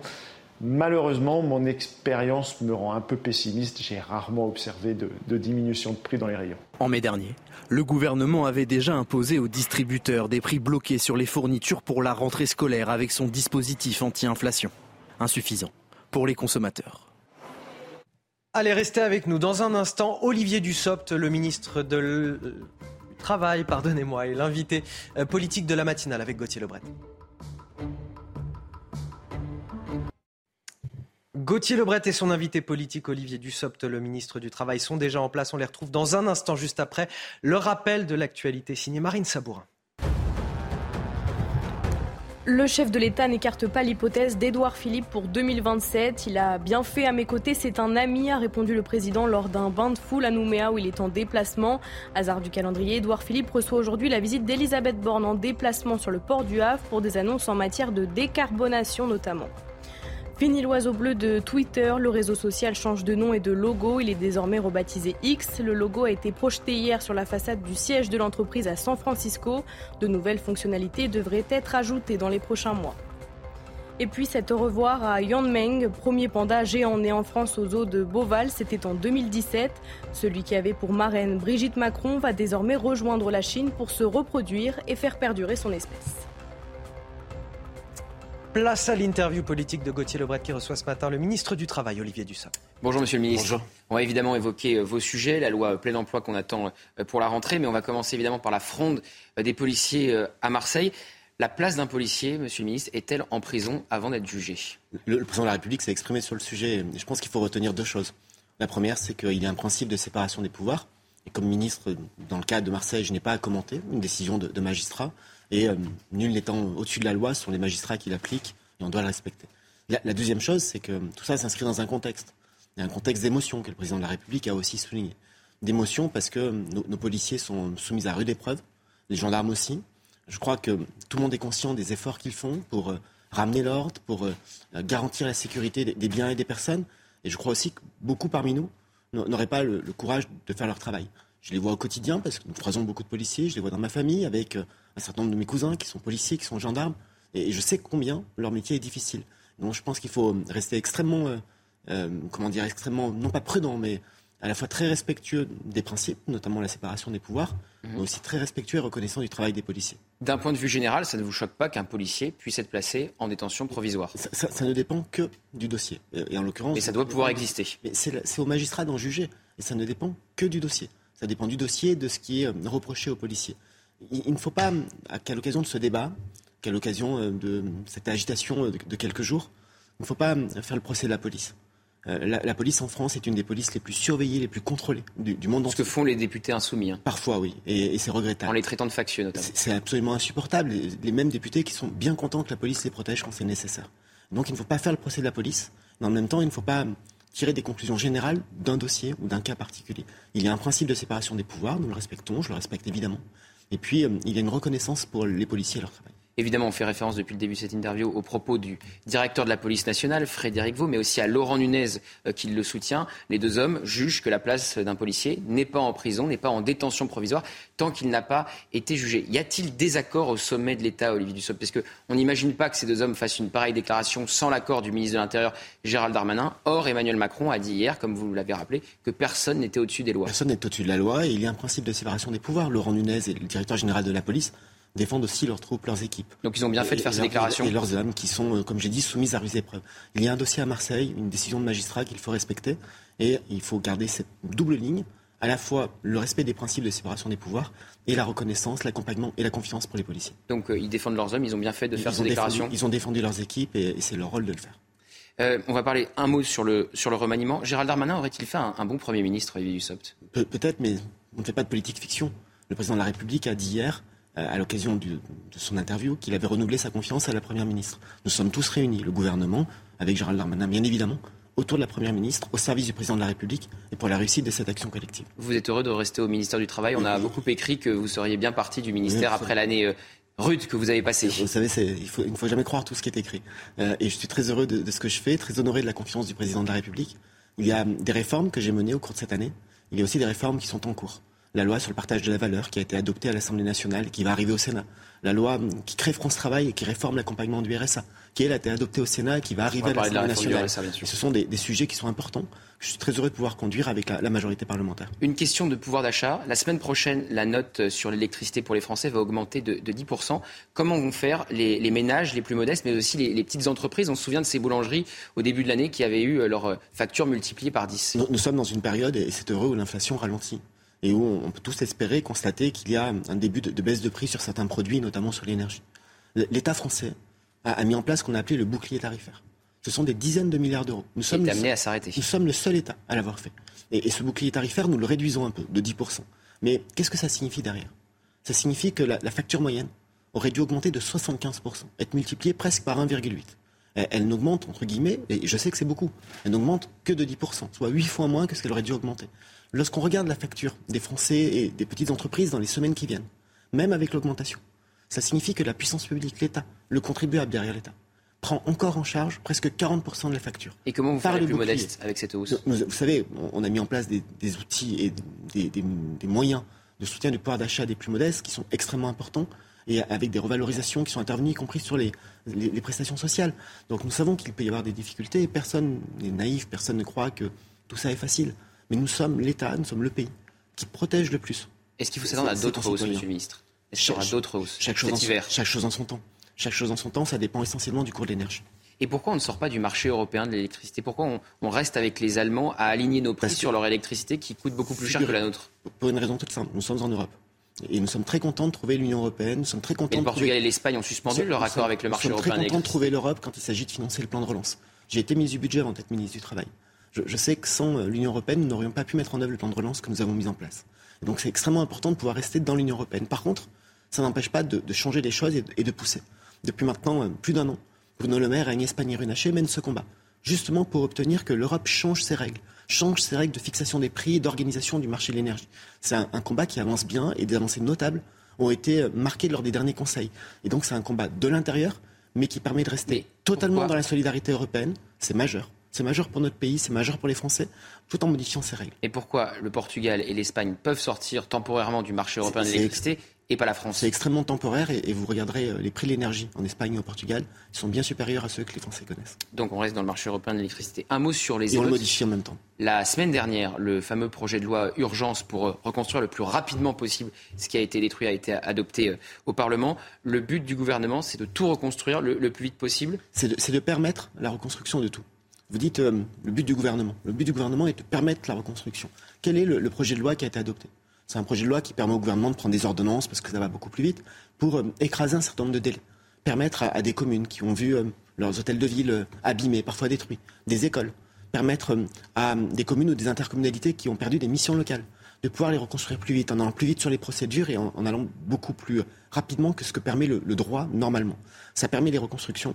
L'État est aussi présent aux côtés des collectivités. Nous avons des aides à l'investissement qui sont majeures, mais nous donnons les moyens tant à l'État, nous, les donnons à nous-mêmes, mais aussi aux collectivités locales, de pouvoir reconstruire plus rapidement. Nous, aidons aussi un certain nombre d'entreprises, notamment les entreprises qui ont dû euh, arrêter leur activité parce qu'elles ont été détruites, en leur permettant par exemple l'accès à l'activité partielle. Ce sont déjà un peu plus de 350 entreprises qui ont demandé ces demandes. Olivier Dussopt, hier, le chef de l'État a déclaré que pendant cette période des 100 jours, il y avait eu des jours avec et des jours sans. Il y a surtout eu des jours sans quand même, disons-le. Non, il y a eu aussi beaucoup de jours avec, beaucoup de jours avec, avec des projets de loi qui ont avancé. On a évoqué tout à l'heure euh, la réforme du marché du travail et de France Travail, le, projet de loi sur euh, le partage de la valeur. Nous avons aussi euh, une loi de programmation pour le ministère de l'Intérieur, une autre pour le ministère de la Défense. Vous pouvez dire que cette période est réussie après la semaine d'émeutes qu'on a connue Mais il y a eu une semaine d'émeutes et, vous notez que grâce au travail de la police, nous avons réussi à ramener l'ordre et, et à maintenir le calme. Mais ces 100 jours ont été 100 jours d'action. Alors évidemment, dans, ces 100 jours, il y a des jours d'émeutes, comme vous l'avez dit. Il y a des difficultés. Il y a une guerre qui se déroule en Ukraine, qui a des conséquences sur notre économie, sur euh, la stabilité géopolitique. Mais nous avons continué à avancer, et continué à avancer sur le programme de réforme du président de la République. C'est en cela qu'il y a aussi beaucoup de jours avec. Euh, le président de la République a dit qu'il fallait répartir les difficultés sur l'ensemble du territoire. Les difficultés, ça veut dire les délinquants. Pourquoi ne pas résoudre les difficultés au lieu de les répartir sur l'ensemble du territoire? pas, de caricature. J'ai entendu votre édito tout à l'heure et j'ai trouvé un peu caricatural. En réalité, il n'y a pas une répartition des délinquants.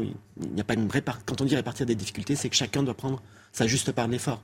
Face à la délinquance, la priorité des priorités, c'est d'arrêter les délinquants, de les faire condamner et, et de maintenir le calme. C'est ce que fait la police, c'est ce que fait le ministère de l'Intérieur et donc avec une meilleure répartition des familles compliquées sur l'ensemble du territoire. Ça, ça renvoie à une politique de peuplement. Euh, nous le savons, nous l'avons parfaitement en tête. Ça n'est pas une répartition des délinquants. il faut faire très attention quand on est sur ces terrains-là. J'ai été maire pendant dix ans euh, dans, ma ville d'Annonay en Ardèche. Et il y avait en permanence une rumeur, et d'autres maires l'ont connu dans d'autres villes, qui indiquait qu'on allait accueillir telle ou telle euh, cohorte, soit de réfugiés, soit de telle ou telle autre population. Il n'y a pas de, répartition comme cela. C'est le président de la République. Il faut, il faut attendez. le président de la République a dit qu'il fallait répartir les efforts et faire en sorte que chacun prenne sa juste part. Et répartir les Chacun s'ajuste part face aux difficultés. Et je vous rappelle que face au préfet en début d'année, il avait dit qu'il fallait répartir euh, les immigrés sur l'ensemble du territoire pour pas les concentrer dans les, dans les quartiers les plus pauvres. Et là, en, l'espace de 10 secondes, non, c'est vous qui avez dit en l'espace de 10 secondes, vous avez fait un lien entre répartition de la délinquance et répartition des immigrés. Non, je dis qu'il a, a, fait deux fois cette proposition. Et, je vous rappelle qu'il a sur deux sujets différents, effectivement. Et, nous y avons veillé notamment sur l'accueil des, réfugiés, des réfugiés ukrainiens. Mais chaque chose en son temps, pas de confusion et surtout pas, pas d'amalgame. Pardon, non, bien sûr, aucun amalgame. C'est vous aussi qui avez dit qu'il fallait euh, répartir euh, chacun doit sur l'ensemble du territoire. Chacun doit prendre sa juste part à l'effort. D'accord. Euh, donc la semaine dernière, je disais, ce, projet de loi a été adopté au Parlement. pour la France Travail. Voilà. Et non, le projet de loi sur, sur, la, voilà, sur la, pour reconstruire le plus vite possible. Pourquoi avoir rejeté le principe de casseur-payeur? Parce qu'il existe déjà. Il existe déjà et, la justice a tous les moyens pour euh, condamner. D'ailleurs, elle n'a pas chômé, si vous me permettez cette expression, avec des sanctions qui ont été prises et avec euh, la mise en cause de la responsabilité de ceux qui ont euh, causé ces dégâts-là. Mais est-ce aux Français de payer pour les casseurs? Bien, évidemment que non. Et, personne n'a envie de payer pour. C'est ce qui va se passer avec l'impôt des Français. Mais, mais c'est ce qui se passe systématiquement lorsque la puissance publique est amenée à construire ou à reconstruire. Mais le principe de casseur-payeur, c'est faire en sorte que la justice, et c'est le cas, puisse avoir les moyens de condamner à la réparation ceux qui sont rendus coupables de dégradation. On parle du plein emploi et de votre projet de loi qui doit être voté au Parlement à la rentrée? Ah, Normalement à la rentrée, il sera à l'Assemblée nationale la première euh, quinzaine d'octobre. Et, j'espère que nous pourrons aboutir ensuite par une commission mixte paritaire. Et vous vous fixez quel objectif, quelle échéance de temps pour euh, atteindre le plein emploi en France? Nous, l'avons dit, notre objectif c'est 2027, et avec un objectif de plein emploi qu'on fixe autour de 5% de chômage. Euh, une question sur euh, le RSA, revenu de solidarité active, que vous allez aussi réformer. L'idée, c'est de dire, vous touchez le, RSA, mais vous devez être en activité autant d'heures par, par semaine? L'idée est, d'abord un constat, ça part d'un constat. Le, RSA existe depuis maintenant longtemps, avant on appelait ça le, RMI depuis 1988. Et, et nous savons que la clé pour sortir du RSA aujourd'hui, c'est la question de la formation et de l'accompagnement. Nous savons aussi que cet accompagnement, cette formation n'est pas toujours présent. Ne sont pas toujours présents. Il y a par exemple seulement un allocataire du RSA sur deux qui a signé un contrat d'engagement réciproque, alors que c'est prévu par la loi de 1988. Non pas parce qu'ils ont refusé, mais bien souvent parce qu'on ne leur a pas proposé. Il y a presque un allocataire sur cinq qui n'a aucun suivi, ni social ni professionnel. Donc nous voulons réinvestir sur le suivi, parce que nous savons que si nous permettons aux allocataires du RSA d'avoir accès à des formations, à des activités d'insertion, à de l'accompagnement, ça va évidemment faciliter le retour à l'emploi. Et notre objectif, c'est dans la loi, c'est que les allocataires du RSA puissent bénéficier de 15 à 20 heures d'activité par semaine. Ça n'est pas du travail gratuit, ça n'est pas du bénévolat obligatoire, ça doit être adapté aux personnes.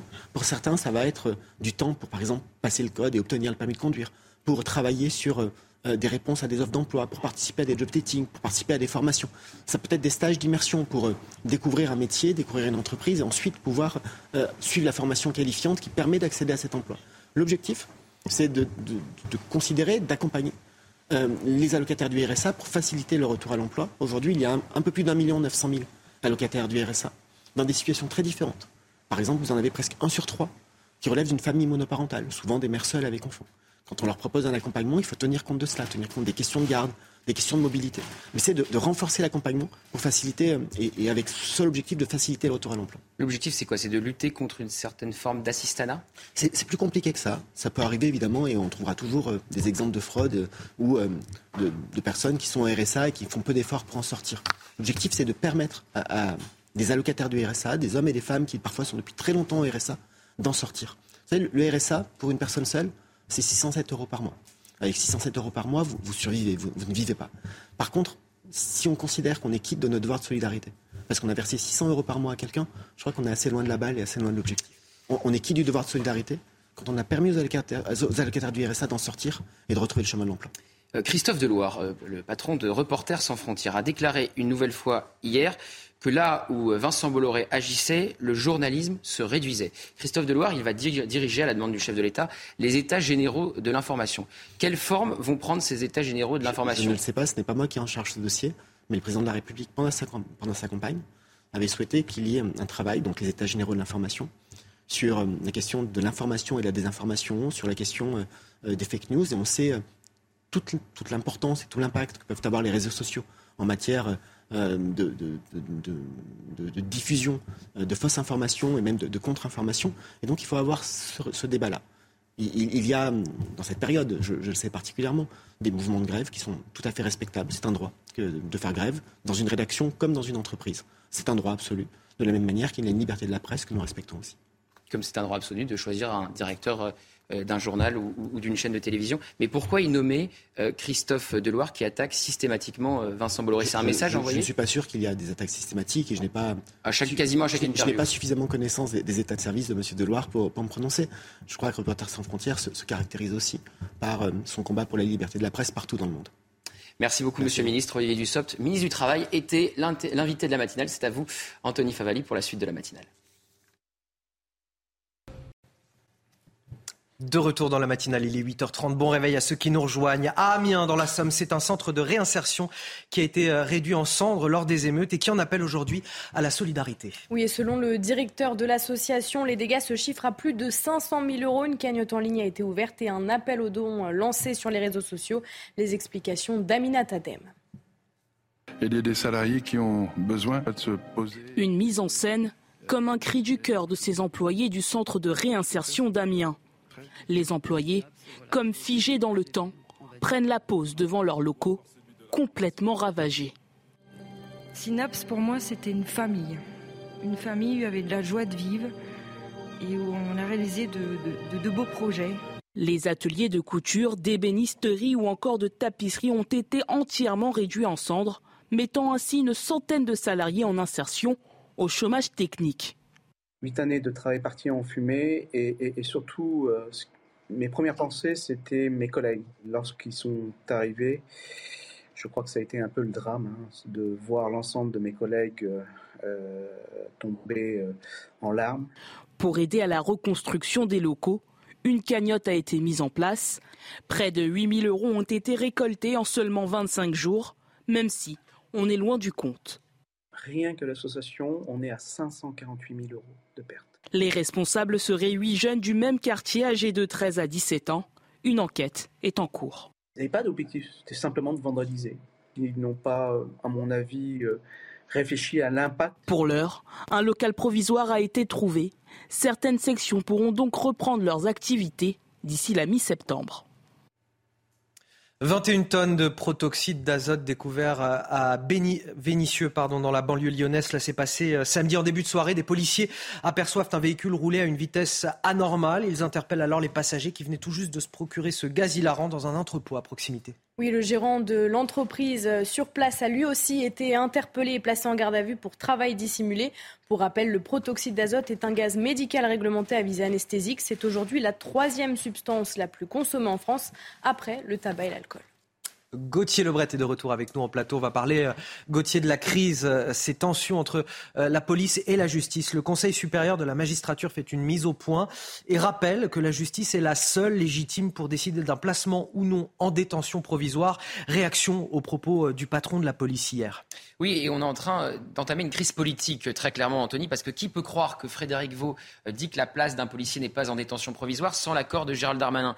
Qui peut croire que le préfet de police de Paris, Laurent Nunez, lui a apporte son soutien sans l'aval du ministre de l'Intérieur. Évidemment que Gérald Darmanin a dû euh, valider les propos de Frédéric Vaux et ceux de Laurent Nunez. Sauf qu'hier, Emmanuel Macron a dit que personne n'était au-dessus des lois, tout en comprenant euh, l'émotion et la fatigue des policiers, le, fameux en même temps. Et Éric Dupont-Moretti a tweeté le garde des Sceaux pour demander que l'indépendance de la justice soit euh, respectée. Il dit que c'est une condition indispensable au respect euh, de l'état de droit. Il faut comprendre que Gérald Darmanin est vexé de ne pas avoir été nommé à Matignon et qu'il prend donc des libertés très nettes pour soutenir les forces de l'ordre. Il a demandé à Frédéric Vaux, le directeur de la police nationale, de se rendre sur place à Marseille. Et Frédéric Vaux dit très clairement ce que Gérald Darmanin n'a pas le droit de dire. L'effet papillon ensuite, puisque toute la classe politique s'est emparée de l'affaire. Oui, Eric Ciotti, le patron des LR, qui demande au président de la République d'afficher un soutien clair et net aux euh, forces de l'ordre. Euh, Bruno Rotaillot qui dit que le directeur de la police nationale a raison. Et à l'inverse, euh, la NUPES qui trouve qu'Emmanuel Macron n'affiche pas suffisamment de fermeté face aux policiers à travers un, communiqué, sans le Parti communiste. Hein, d'ailleurs, le PCF a préféré faire son propre communiqué. Donc la NUPES qui appelle au retour de l'ordre républicain dans la police. Et puis certains députés LFI qui vont même plus loin en parlant de factieux comme Thomas Porte qui dit de la base au sommet, l'institution est gangrénée par les factieux. C'est donc un affrontement entre la police et la justice. C'est un affrontement entre deux ministères et entre deux ministres, probablement, Gérald Darmanin et Éric Dupond-Moretti. Et qui sait, ce n'est peut-être que le début. Merci Gauthier. Affaire à, suivre. Euh, cette histoire, cette histoire d'une violence inouïe qu'on voulait vous raconter ce matin. Un automobiliste enlevé, séquestré par quatre individus armés de couteaux. Cela s'est passé samedi soir à Melun, en Seine-et-Marne, après un, accident de la route. Oui, l'automobiliste aurait percuté un homme qui circulait à motocross. Ce dernier lui aurait alors réclamé de l'argent. L'automobiliste a refusé et a proposé un constat à l'amiable. Et c'est là que les choses ont dérapé. Écoutez le récit d'Amaury Bucco du service police-justice de CNews. Les faits se sont déroulés samedi soir dernier aux alentours de 22 heures. Non loin de la cité Montaigu à Melun, un automobiliste a eu un accrochage avec un motard monté sur une motocross et c'est alors qu'une vingtaine de personnes se sont rendues sur les lieux de l'accident pour réclamer à l'automobiliste la somme de 4000 euros que euh, l'automobiliste a refusé de donner, proposant plutôt un constat à l'amiable. Il a alors été euh, roué de coups. Les agresseurs ont trouvé dans la voiture des documents euh, montrant son adresse et ont alors décidé de le séquestrer tout simplement. Ils l'ont mis dans le coffre de sa propre voiture et l'ont emmené chez lui à Comble-la-Ville à une quinzaine de minutes en voiture de Melun. Là-bas, eh bien, un témoin qui a prévenu la police raconte avoir vu quatre personnes descendre de la voiture armées de couteaux, sortir une personne du coffre, l'amener dans un appartement et là-bas, eh bien, les agresseurs ont continué à demander la même somme de 4000 euros. Ils ne l'ont pas trouvé et ils ont donc parti avec deux téléphones appartements à la, victime, mais aussi la voiture de la victime qui a finalement été retrouvée plus tard dans la nuit, aux alentours d'une heure du matin, à Melun, non loin de l'accident et de la cité Montaigu. La Grèce est en guerre contre les incendies. Ce sont les mots du Premier ministre grec devant le Parlement. Selon lui, il resterait encore trois jours dans le pays particulièrement compliqué sur le front des incendies. Sur l'île de Rhodes, vous le voyez sur ces images, euh, les scènes sont apocalyptiques. C'est toujours la panique pour les touristes qui sont encore sur place. Oui, les habitants sont quant à eux euh, désemparés. Le feu semble impossible à maîtriser à cause du vent. Il menace toujours les hôtels et les villages. Les dernières images avec Corentin Brio. Les pompiers grecs toujours au combat contre les flammes d'une intensité impressionnante. Les évacuations de touristes se poursuivent sur l'île de Rhodes. Des dizaines de milliers d'entre eux ont été évacués, dans des conditions parfois extrêmes. Nous devions marcher 11 km. Il faisait très chaud et ce n'était pas une route normale, mais un chemin avec des pierres et c'était très difficile. Mes mains étaient enflées. Nous voulions boire et les gens se tenaient devant leur maison et nous aspergeaient avec leurs tuyaux d'arrosage et nous buvions dans les tuyaux. Tout le monde marchait et nous ne savions pas où aller. Pour les habitants sur place, c'est aussi une bataille. Ils veulent aider à tout prix pour sauver leur île. Je viens de Rhodes. Nous sommes ici depuis six jours pour aider de toutes les manières possibles, mais c'est très difficile. Le vent est très fort et ce sera pire mercredi. La situation est très très mauvaise. Nous avons besoin d'aide. Envoyez-nous de l'aide de partout. La Grèce, frappée par l'une des plus longues canicules de ces dernières décennies, avec des températures qui dépassent les 46 degrés. Une vague de très forte chaleur, doublée d'un vent qui attise les flammes et rend les opérations de secours périlleuses. De son côté, la, France fait quant à elle face au, risque d'incendie. C'est une première depuis la mise en place de la météo des forêts. L'alerte rouge est déclenchée dans le département euh, des Bouches-du-Rhône. On en parle avec vous, Karine Durand, puisque c'est le niveau de vigilance maximum. Quelles conditions nous mène justement à ce niveau de vigilance Bien, Les conditions météo aujourd'hui sont vraiment explosives. Hein. Tout est réuni pour euh, malheureusement peut-être mener à une situation euh, catastrophique. Alors euh, évidemment, les Bouches du Rhône sont placées en alerte rouge, le maximum, mais il y a également le Var et le Vaucluse qui sont en orange, niveau élevé également. On a une végétation qui est déjà à la base, à la base complètement asséchée. Et puis, il y a surtout du vent, du vent d'ouest aujourd'hui qui se lève très fort sur les Bouches du Rhône, 60 à 80 km à l'heure. Ailleurs en Méditerranée, le vent est présent euh, partout, un Mistral, Tramontane, la Tramontane jusqu'à 90 km à l'heure. Et puis en Corse, plus de 100 km à l'heure, peut-être même localement jusqu'à 140 sur Cap Corse. On a des températures qui restent élevées, même si elles sont quand même un peu en baisse, 28 à 29 degrés aujourd'hui sur euh, les Bouches du Rhône. Et puis de l'humidité dans l'air également, un paramètre important, 10 à 20% d'humidité dans l'air aujourd'hui. Il faut savoir qu'en dessous de 25 on considère que l'air est très sec et que donc le risque d'incendie est amplifié. Pour les prochains jours, eh le vent va souffler euh, toute la semaine, hein, quasiment plus ou moins fort. Demain, par exemple, 50 km à l'heure de vent dans les Bouches-du-Rhône. C'est moins fort, mais euh, c'est quand même suffisant pour mener une situation euh, difficile. Les Bouches-du-Rhône seront demain en alerte orange, tout comme le Var et le Vaucluse, donc vigilance encore une fois. Et puis, il faut savoir qu'il n'y a absolument aucune précipitation prévue au cours des sept prochains jours sur la zone. Merci euh, Karine Durand. Justement, pour faire face au changement climatique, dans la Drôme, on plante des oliviers et des chênes pour protéger euh, le vignoble. Cette cohabitation, ça s'appelle, euh, Marine, la vitiforesterie. Oui, la pratique régulièrement utilisée jusqu'en 1980 permet de couper le vent, limiter le gel ou encore apporter de la fraîcheur lors des périodes de canicule. Les images sont commentées par Vincent Faandège. Perché sur ces collines, Entourées d'oliviers et de chênes centenaires, ces vignes sont protégées des températures extrêmes. C'est le vignoble d'Anaïs Valo, où pousse Grenache et Syrah sur une vingtaine d'hectares de coteaux. Grâce à cette biodiversité, ces vignes bénéficient d'un peu de souffle en pleine vague de chaleur estivale. L'ombre qui avance euh, sur la vigne, à un moment donné, quand euh, le soleil va effectivement tourner, on aura l'ombre de l'autre partie cette ombre, euh, elle est euh, recherchée. Une proximité avec les bois qui crée également une bulle protectrice en hiver. Les bois ont, ceci de bon sur, euh, sur le vignoble qui, tempère les, excès du climat. tant sur des excès de, température, négatifs ou, ou, positifs. Quand il fait vraiment très très froid l'hiver, la proximité des bois et des vignes empêche les vignes de geler. Des grappes de raisin qui procure un vin unique. Le vin, c'est un produit culturel. Euh, c'est un produit euh, qui, raconte la, terre et le lieu qui, qui l'a fait naître. Et donc si on est dans un lieu avec des arbres, des papillons, des oiseaux, euh, des, petits arbustes, et qu'on n'est pas dans une mer de vigne qui, qui nous étouffe, le vin racontera forcément pas la même histoire. L'exploitation de ce domaine familial, où cohabitent des arbres centenaires et des vignes, porte aujourd'hui un nom, la vitiforesterie. En Ukraine, au moins un enfant tué et six personnes blessées dans un bombardement à Kostantinivka, euh, à l'est du pays. Oui, annonce faite sur Telegram par le gouverneur de la région. Selon lui, les forces russes auraient tiré des roquettes sur un étang de la commune où plusieurs individus se reposaient. Il y aurait également trois autres enfants parmi les six blessés. Alors que les relations entre les deux Corées sont au, plus bas, l'armée sud-coréenne affirme avoir détecté deux missiles balistiques, des missiles tirés par la Corée du Nord depuis des zones proches de Pyongyang vers la mer de l'Est hier soir. Oui, cette attaque intervient deux jours avant les célébrations de commémoration de la fin des combats entre les deux États.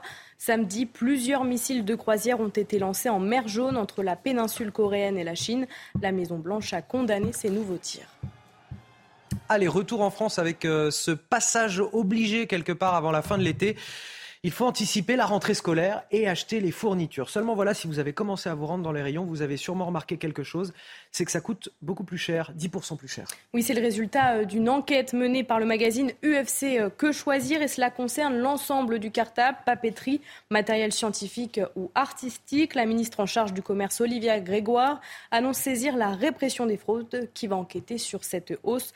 Euh, le sujet est signé Corentin Brio plus 10% en un an sur les fournitures scolaires. Des prix qui s'envolent dans les rayons des grandes surfaces. C'est la grimace au moment de préparer la rentrée. Euh, je trouve que les fournitures scolaires par rapport à quand moi je faisais mes études et que je faisais des courses, ça a énormément augmenté. Pour les personnes qui ont deux, trois gamins à l'école, c'est difficile pour eux. Une hausse des prix expliquée en partie par l'augmentation du coût des matières premières comme le papier. Et malgré le recul observé du coût de ces mêmes matières premières, les grandes surfaces ne baissent pas les prix en rayon. Le gouvernement a saisi la répression des fraudes pour vérifier que les magasins n'augmentent pas leurs tarifs de manière abusive. Peut-être que le gouvernement va essayer d'inciter la, grande distribution à faire des efforts et à diminuer les prix. Si les prix n'évoluent pas, c'est ce qui se passe par le passé, ça veut dire qu'on sera toujours sur un niveau de prix très élevé, quasiment 20% sur 24 mois de hausse. Si en revanche ils arrivent à les inciter à diminuer les prix, on peut escompter peut-être des petites baisses en rayon. Malheureusement, mon expérience me rend un peu pessimiste. J'ai rarement observé de, de, diminution de prix dans les rayons. En mai dernier, le gouvernement avait déjà imposé aux distributeurs des prix bloqués sur les fournitures pour la rentrée scolaire avec son dispositif anti-inflation. Insuffisant pour les consommateurs. Allez, on va parler des Jeux Olympiques qui vont départ, je vais y arriver. Des Jeux Olympiques qui vont démarrer dans, dans un an et un jour, si je ne me trompe pas, mais les festivités vont démarrer quant à elles dès le mois de mai. Oui, afin que le public français puisse suivre les compétitions ensemble, de nombreux fan zones vont être installés partout dans l'Hexagone. Le programme avec Marie de Crème. Les Jeux débutent dans un an, mais la fête va démarrer bien plus tôt. Dès le 8 mai, avec l'arrivée de la flamme olympique en France, Paris 2024 a prévu des célébrations sur le territoire national jusqu'à la cérémonie de clôture des Jeux paralympiques, quatre mois plus tard. En plus des différents sites de compétition, des fan zones officielles vont être installées dans les collectivités. Une initiative que les organisateurs encouragent et proposent d'accompagner pour faire vivre les Jeux, même à ceux qui n'ont pas de billets. Aujourd'hui, plus de 200 villes se sont déjà mobilisées. Il y a dans tous les territoires aussi les clubs 2024 qui seront l'occasion de mettre à l'honneur le sport, de faire la fête. Il y aura les mascottes, il y aura des athlètes qui viendront aussi. On veut que l'ensemble de nos territoires et l'ensemble de nos populations vivent d'une façon ou d'une autre ces Jeux. Des festivités un peu partout dans le pays, surtout en Ile-de-France, futur théâtre d'animation durant les épreuves. À Paris, le Champions Park s'annonce comme la nouveauté des prochains Jeux. Tous les jours, place du Trocadéro, les médaillés de tous les pays viendront fêter leur titre avec le public. Un peu plus d'un millier de sportifs devraient défiler sur ce Walk of Fame. Allez, ces images d'une euh, mignonnerie absolue, j'ai envie de dire, euh, Marine. Le tout premier panda géant né en France aux eaux de Beauval, c'était en, en 2017. Rappelez-vous, Yuan Meng, c'est son nom. Il est désormais devenu une peluche géante, hein, en plus d'être un panda, un adulte. Et c'est pour ça euh, qu'il va désormais rejoindre la Chine. Oui, celui qui avait pour marraine Brigitte Macron s'en va, mais c'est pour la bonne cause. Il part pour se reproduire et faire perdurer son espèce en Chine. Alors ce week-end, les visiteurs étaient euh, évidemment nombreux pour lui rendre une dernière visite aux eaux de Beauval. Des adieux chargés d'émotions, comme nous le raconte Tony Pitaro. Le 17 mai dernier, Brigitte Macron lui disait au revoir. Aujourd'hui, le premier bébé panda né en France va quitter le zoo de Beauval pour rejoindre la Chine. Un pincement au cœur pour la première dame et pour les fans du panda. On est venu régulièrement euh, à Beauval, mais moins au début que maintenant que Yawamant, c'est au moins une fois par mois. C'est un t-shirt fait maison hein, avec nos photos, donc euh, les six ans de la vie de Waman. Donc de la naissance jusqu'à aujourd'hui. Pendant son séjour aux eaux de Beauval, Wanman, que l'on peut traduire par accomplissement d'un rêve, a été le symbole de la cause animale, comme l'explique le directeur du zoo. Panda, c'est un double symbole, euh, symbole d'amitié entre la France et la Chine, euh, mais aussi symbole des animaux menacés, des animaux en voie de disparition. Lui est né en 2017 et a maintenant 6 ans. Il est temps qu'il rentre en Chine pour pouvoir reproduire avec une femelle qui n'ait aucun lien de parenté avec, euh, avec lui. Il s'envole donc pour la Chine, mais pas de panique. Quatre pandas restent aux eaux de Beauval pour le plus grand plaisir des visiteurs. Et pour finir, il, aime le bob, il aime le cuir, et il a trouvé son bonheur dans les couloirs de la rédaction. On, ne sait comment. Gauthier Lebret, vous avez trouvé un, un, bob. par magie. Je, ne sais pas si j'ai réussi à vous convertir depuis le début de l'émission euh, au port du bob, mais il paraît, il paraît que désormais c'est à la mode. Euh, J'ai du mal à le croire. Hein. Écoutez, autrefois c'était taxé de ringard, mais finalement aujourd'hui c'est devenu un incontournable, Marine. autrefois on disait pas que des bêtises? vous pouvez le voir, un Gauthier en un euh, en vinyle, mais il y en a d'autres colorés, unis ou à motif. Bref, il y en a euh, pour tous les goûts. Et de nombreux Français l'ont déjà adopté cet été. C'est en tout cas ce qu'a constaté Thibaut Marcheteau dans les rues de Paris. Dans cette boutique du centre de Paris, impossible de passer à côté des bobs, accessoires de cet été 2023. C'est un feeling qui revient, euh, voilà, donc euh, tout le monde s'y met. Selon les jours, on peut aller jusqu'à une vingtaine, une trentaine de pièces par jour. Des bobs de toutes les couleurs et à tous les prix, qui séduisent aussi, grâce à leur côté pratique. Il y avait du soleil et de la pluie, donc c'est contre le soleil et la pluie. En plus, ça apporte une, une petite touche de style euh, à la tenue. Ça protège mes cheveux, ça protège ma tête. Quand j'ai froid et que le vent souffle, c'est vraiment formidable. Pour les spécialistes de la mode, son retour s'explique aussi par des ambassadeurs prestigieux qui ont choisi de porter à nouveau un bob. Stars qu'on a pu voir comme Mbappé avec un bob euh, en jean euh, qui était d'une grande marque. On a pu voir Brad Pitt dans le film euh, Bullet Train avec un bob pratiquement dans tout le film, complètement un, vieillot, mais comme c'est quand même des icônes, quand ils portent quelque chose, en général, il y, y, a une suite. S'ils sont accessibles dans de nombreux magasins de prêt-à-porter, ils sont aussi vendus à tous les prix. Comptez seulement quelques euros pour celui-ci, mais presque 900 pour celui-là. En tout cas, une chose est sûre, le bob est bien redevenu cet été incontournable. Mais qu'est-ce que j'ai hâte de vous voir à la plage, Gauthier Lebret? Qu'est-ce que Vous voulez que je le mette? Je veux pas vous forcer, moi. Je, vous faites ce que vous voulez avec euh, ce bob en vinyle. Peur de regretter. Non, gardez, gardez, ça pour euh, la, vie comme ça. Voilà. Comme ça. Pas, plus, pas, plus, s'il vous plaît, pas plus, pas plus. Allez, je vous remercie. On arrive à la fin de cette matinale déjà. Merci à vous, Gauthier Lebret, euh, Merci de participer à, à, mes pitreries. Merci à vous, Marine Sabourin, de, de, me supporter depuis le début de la matinale. C'est une chose. Merci beaucoup, Karine Durand, pour toutes ces précisions météo et notamment sur cette alerte rouge dans les Bouches du Rhône. On se retrouve demain pour une nouvelle matinale à partir de 5h55. Tout de suite, l'heure des pros avec Elia Deval.